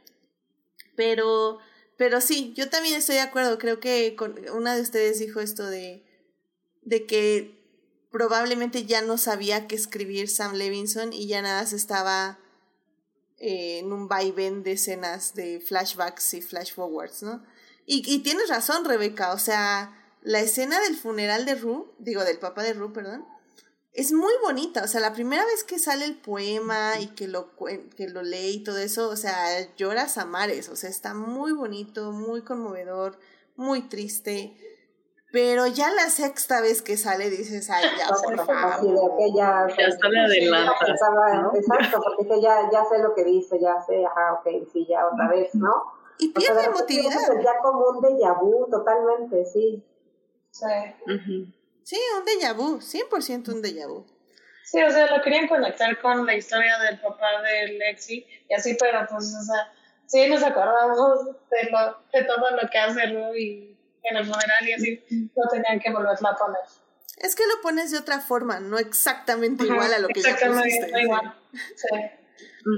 Algo que también estuvo diciendo el internet, que fue interesante y que a mucha gente no le gustó, eh, que se refiere un poco a lo que hablábamos hace ratito de cómo los personajes eh, no son buenos o malos, que tienen como muchos matices y que Sam Levinson te, te trata de enseñar todos los matices, fue que en esta temporada el personaje de Cal, el papá de Nate, cómo vemos como este otro lado, ¿no? El lado otra vez trágico de un adolescente que por estar en la palabra en el closet, encerrado en sus propias emociones, por no reconocer el amor que le tenía su mejor amigo y por no actuar los dos, porque se veía que los dos se amaban, y por no actuar, al final del día queda atrapado en una relación donde tiene que casarse con su primer novia por, porque concibieron a un hijo y pues ya no pudo eh, seguir los deseos de su corazón. Y mucha gente criticó este movimiento, criticó, decían que, que para qué queríamos este ver ese lado de un villano, por qué no ya dejar nada más que fuera malo y que nos cayera mal, porque querían que quería el director que cayéramos de su lado y apoyarlo. O sea, no, no sé tú cómo viste todo esto, Rebeca, eh? porque a mí me pareció interesante, pero no sé tú qué opinas. Ay, no sé, también tengo así como sentimiento encontrado de, de esa trama. Ay, no sé, quedé así como, como en blanco pensando así de a ver qué, cómo estará. Ay, no sé, no sé, mejor este, que, que alguien opine y ahorita les digo más o menos como qué se le ocurre. ¿Alguien más gusta opinar? Pues a mí, o sea, me lo, pudo me lo pudieron haber ahorrado porque pues sí, ya sabíamos que esa familia, bueno, más bien, Cal tenía problemitas, pero este, este, pues sí, no sé, a mí se me siento que pudo haber, pudieron haber resumido eso, de esa historia. Este, otra, más bien, yo quisiera saber quién es el tercer hijo, porque no sé si ven la foto de la familia ahí hay tres hermanos. Tres hijos, Exacto. Y no, no, yo pensé que en esta temporada no nos iban a resolver y no. Se enfocaron mucho en Cal y en Nate, pero, o sea, que sí, que sí, sí, entiendo por qué, pero pues nos siguen sin decir quién es el tercer hermano, si se suicidó, si sigue vivo, si quién sabe. Entonces, pues sí, no sé, a mí no me encanta. Por ejemplo, eso del tercer hermano, yo nunca, yo no lo había visto, yo no lo había notado. Son esas cosas que solo nota la gente que efectivamente está viendo todos los detalles de la serie. No sé, o sea, son las cosas que no entiendo por qué están. O sea, si nada más lo vas a dejar como un misterio que nunca se va a resolver si va a ser parte fundamental de la siguiente temporada. O sea, no sé, no sé, o sea, y creo que es algo así que Sam Levinson puso y se le olvidó, sinceramente. O sea, yo creo que sí, el internet le va a recordar y va a decir, ah, sí es cierto. Ajá, ah, mira, ya tengo más cosas que hacer para la tercera. Historia. Sí. Ay, no, qué Y es que, pues, Sandra, así ya como casi ya para ir cerrando. ¿Cuál fue tu sentir de esta segunda temporada? O sea, ¿crees que Sam Levinson sabe lo que, está, lo que está haciendo, tiene ya pensada esta tercera temporada, qué, qué va a ser, cuál es tu sensación de euforia que te deja ya terminada la segunda temporada. Fíjate que cuando empezó, este, bueno, antes de que se estrenara todo, yo estaba súper emocionada, ¿no? O el primer capítulo empieza con la abuelita de Fesco. A mí me pareció un personaje súper interesante que lo dejó morir porque no volvió a sacar otros flashbacks. Y creo que esta serie este, sí está viéndose bastante con favoritismo. Siento que su tipo de, de trabajo a mí me está recordando bastante a Ryan Murphy y la verdad me atrevo a, llamarlo el Ryan Murphy de la generación Z. Nosotros tenemos los millennials, tenemos a Ryan Murphy que fue el de y American Horror Story y Scream Queens y también de otras películas, creo. Este, pero la verdad sí siento que Sam Levinson, este, sí, nada más está escribiendo y sacando cosas que llamen la atención, ¿no? Se está enfocando más en lo visual, en quizás quién es la persona que tiene más tendencia o quién le cae bien o quién le va a funcionar y no tanto en hacer un trabajo bueno. Sí, Sí, mira, no, no se me había ocurrido esa comparación y creo que es muy certera. Porque Ryan Murphy también tiene sus momentos igual de iluminación, o sea, tiene cositas, momentos que me gustan mucho. Ajá, pero yo creo que el 80% de su trabajo es así como, no, Ryan Murphy, detente. Ajá. Y, y, como que tienen, ambos tuvieron como este despegar, ¿no? Como que tienes como este y que llama la atención porque es algo novedoso, es algo que a lo mejor es bastante atractivo como para ciertos rangos de edad, por lo podríamos decir como las personas de preparatoria, universidad y un poquito más grandes. Y a lo mejor ya después empiezan a llamar la atención a otras, a otras generaciones, pero este, ya cuando empiezan a trabajar, empiezas a ver su trabajo ya un poquito más a profundidad, se quedan cortos. O sea, como que únicamente son bonitos estéticamente y tienen bastante como, ahora sí como podríamos decirlo como una marca o una estética que es muy reconocida como para ellos en serie, pero hasta ahí se quedan. Yo siento que hasta ahí quedó. No hay algo como que ojalá me calle la boca en la tercera temporada, pero faltan dos años y probablemente en dos años o tres años yo ya no tenga la edad para estar viendo dramas adolescentes. Entre comillas. Sí, sí, a mí también ya cada vez me cansan más los dramas adolescentes. Y más, y más como dice Rebeca, si ya nos están dando otras opciones que no sean dramas adolescentes, dramas tal vez más maduros, por decirlo de alguna forma, ya más este, treintañeros, yo creo que preferiría eso definitivamente. Sí, totalmente. Y un poquito más a lo mejor más realistas o bueno, porque este también está realista, pero la verdad es muy oscuro y a veces como yo yo en verdad yo les les confieso, no puedo ver euforia en las noches porque me da pesadillas. No sé por qué, pero yo sueño feo. Mira, esa no me la salía, pero pero lo puedo entender, lo puedo entender, definitivamente. Sí. Ah, en el chat, Héctor nos está diciendo, em, ¿es el mejor Ryan Murphy en décadas? Sí, efectivamente, Héctor, es el mejor Ryan Murphy en décadas. Pero sí, yo creo que le está pasando la batuta, estoy muy de acuerdo con Sandra. Sí. Ay, pero no está. ¿Qué, qué cosas, qué cosas. Y, ah, bueno, por ejemplo, nos dice Jimena también en el chat, dice, jajaja, yo sigo viendo dramas adolescentes, pero tal vez sí depende del drama. Sí, o sea, es que por ejemplo, series yo, por ejemplo, como Sex Education, yo ya no la aguanté, o sea, entiendo la trama, entiendo que son, o sea, que ya son tramas adolescentes, no como nuestra época, o mi época al menos, que era como Sabrina la bruja adolescente, no sé, ya sí son dramas un poquito más complejos, pero aún así ya, o sea, ya cuando veo puro adolescente ahí llorar por el primer amor de su vida es como, ay, ya, por favor, o sea, o sea, ya, ya, denme otra cosa, sí, ya no. Y, ajá, como que es algo como que ya hemos visto bastante, yo, bueno, más bien se ha visto bastante y creo que necesitas otra cosa o algo que tenga un poco más de profundidad, como por ejemplo, ya otra vez volviendo un poquito así muy leve, eh, la adicción de Ru este, es bastante de que, ok, por su papá, por su papá, por su papá, y te vuelven a repetir la misma escena y pues te cansa, ¿no? De que son 40 minutos, es una temporada, son, fueron dos meses y te están repitiendo lo mismo, pues no inventen, no es un matemáticas para que me lo digan tantas veces.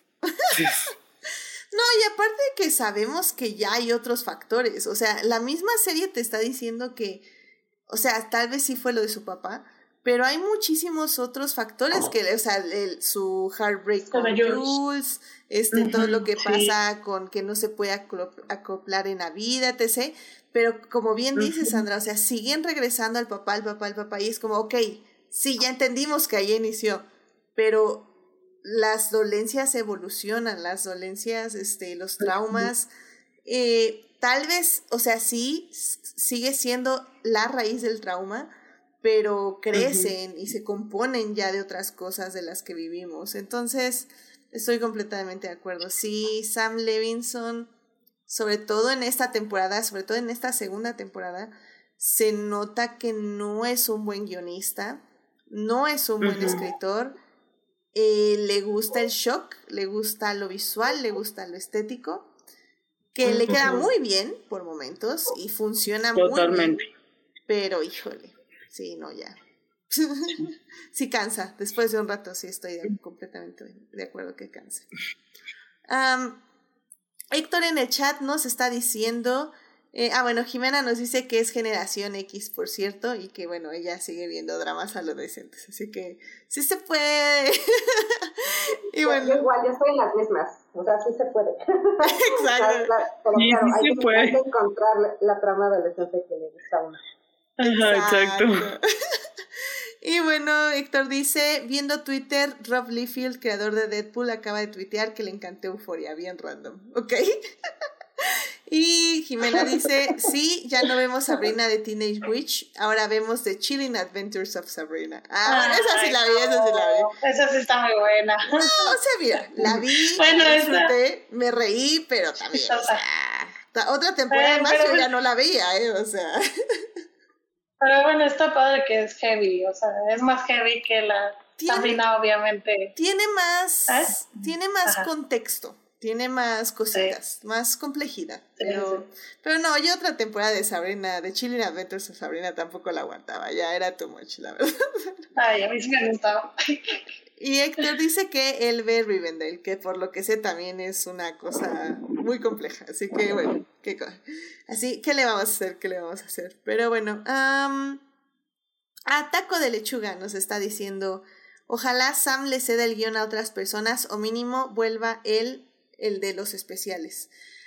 Sí, o sea, estoy de acuerdo. Es que creo que ese le atinaste taco de lechuga. O sea, ese es el problema de Sam Levinson. Que él escribe todos los capítulos, él dirige todos los episodios y, y pues sí, o sea, se nota, se nota que se está quedando sin ideas, se está quedando sin sustancia y pues, pues sí, no. Eh, eso es lo que le está faltando a Euforia, al menos en mi opinión, y, y parece que ser la de Sandra, entonces Sí, es que justamente debería ir votando como las maquillistas, o sea, sí, Donnie siempre ha estado, pero por ejemplo, esta segunda temporada entró otra chava que se llama Alex, entonces, este, que ya es más de líneas gráficas, este, en maquillaje, entonces, pues sí, o sea, la cosa es ir rotando y teniendo más manos, ¿no?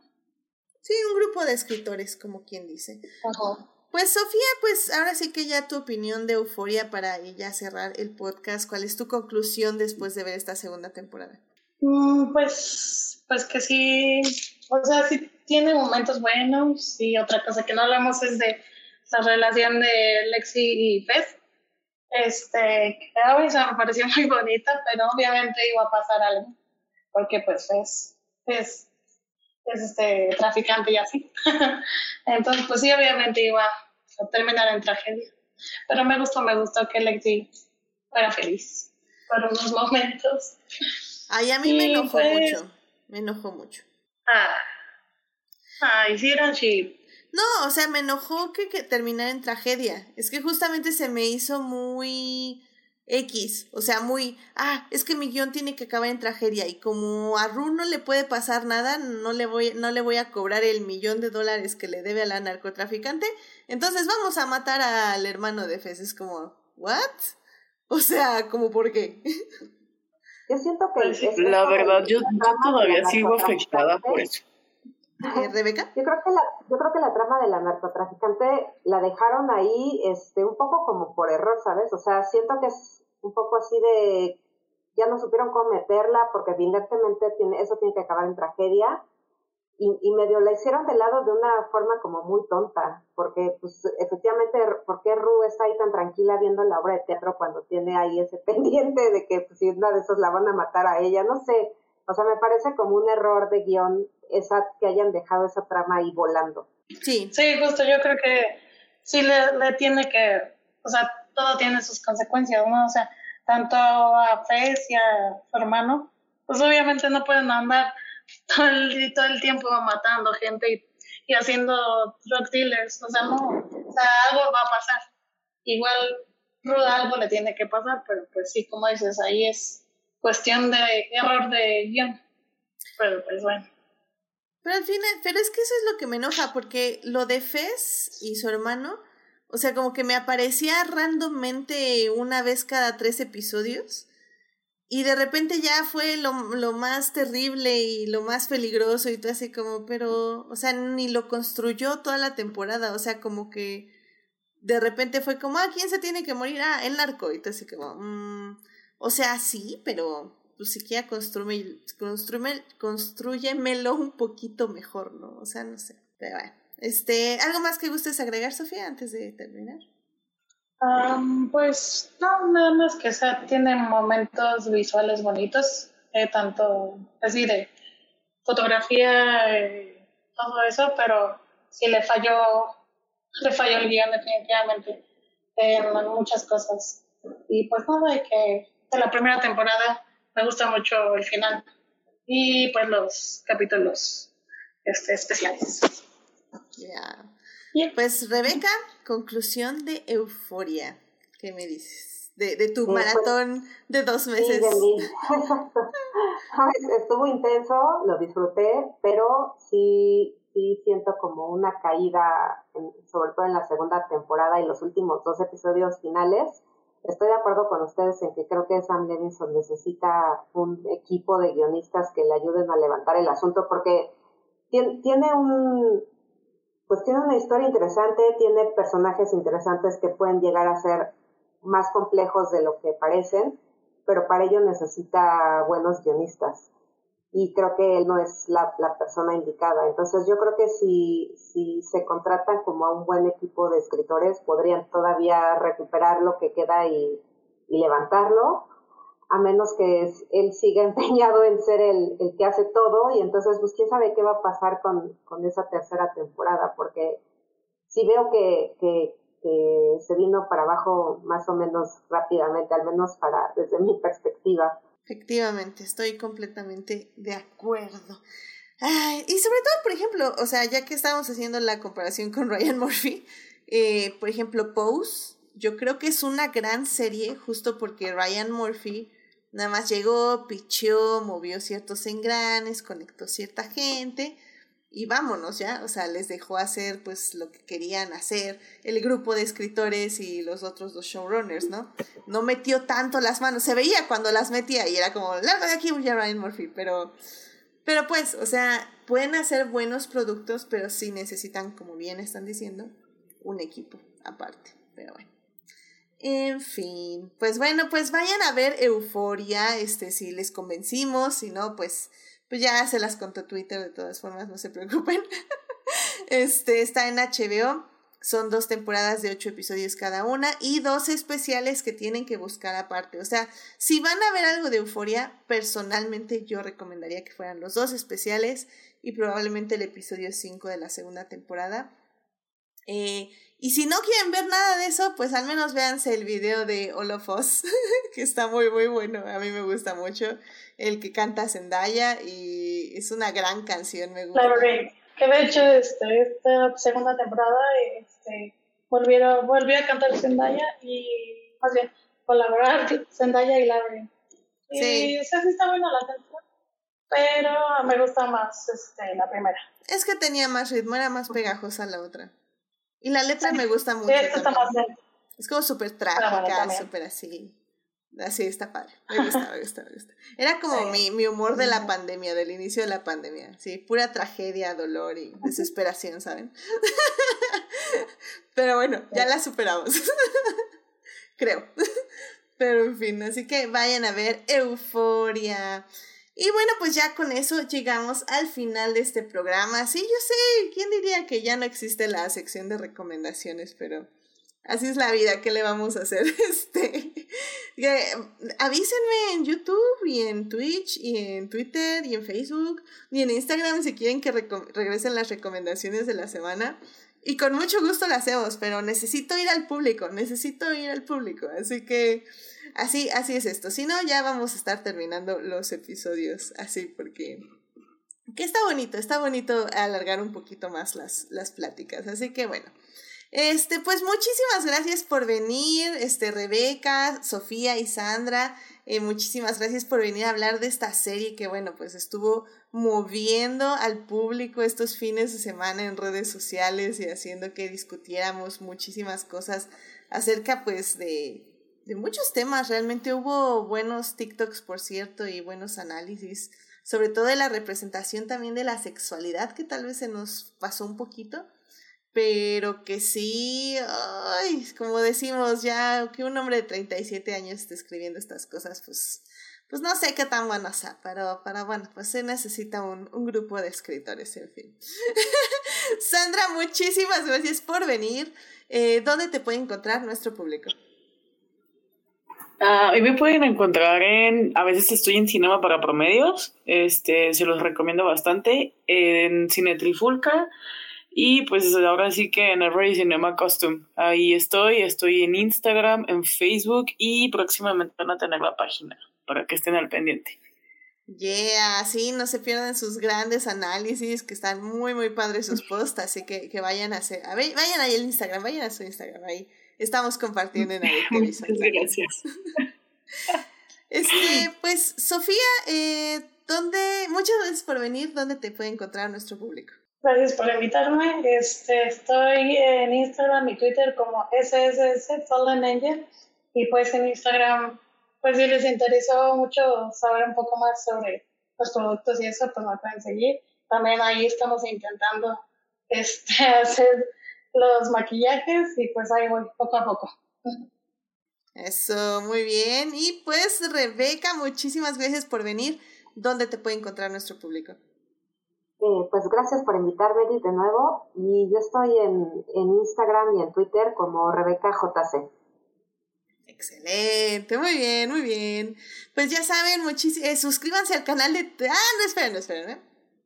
A mí, ya saben, a mí me pueden encontrar en HT Idea, donde básicamente hablo de Reylo, de Hannibal y de Luis Hamilton, siete veces campeón del mundo, que las próximas semanas vamos a seguir luchando por Luis Hamilton. Bueno, no, Luis Hamilton no quiere que luchemos por él, pero van a, voy a seguir apoyándolo, ya saben, porque lo amamos y así.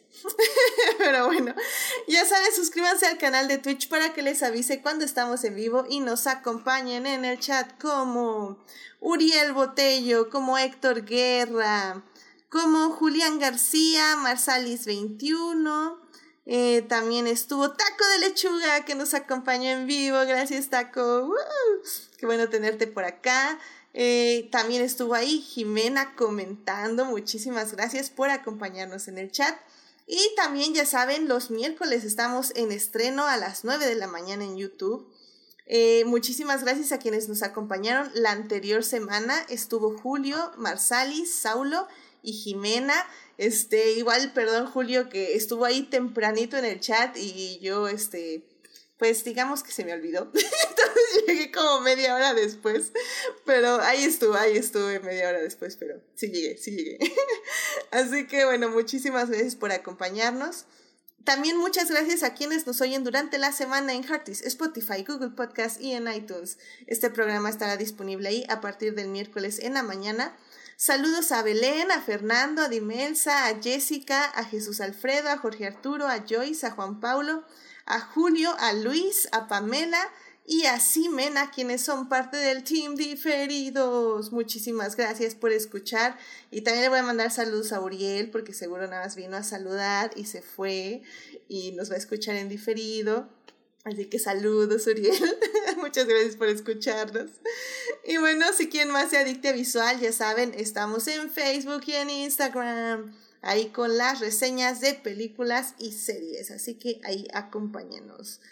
Y bueno, pues la próxima semana, querido público, es el momento que más esperábamos desde hace como siete meses. Bueno, no siete meses, pero... ¿Cuándo fue el estreno de West Side Story? Fue en diciembre, ¿no? Literalmente llevamos tres meses esperando el estreno de esta película en plataformas para poder verla de nuevo, recomendarla fuera de las salas de cine.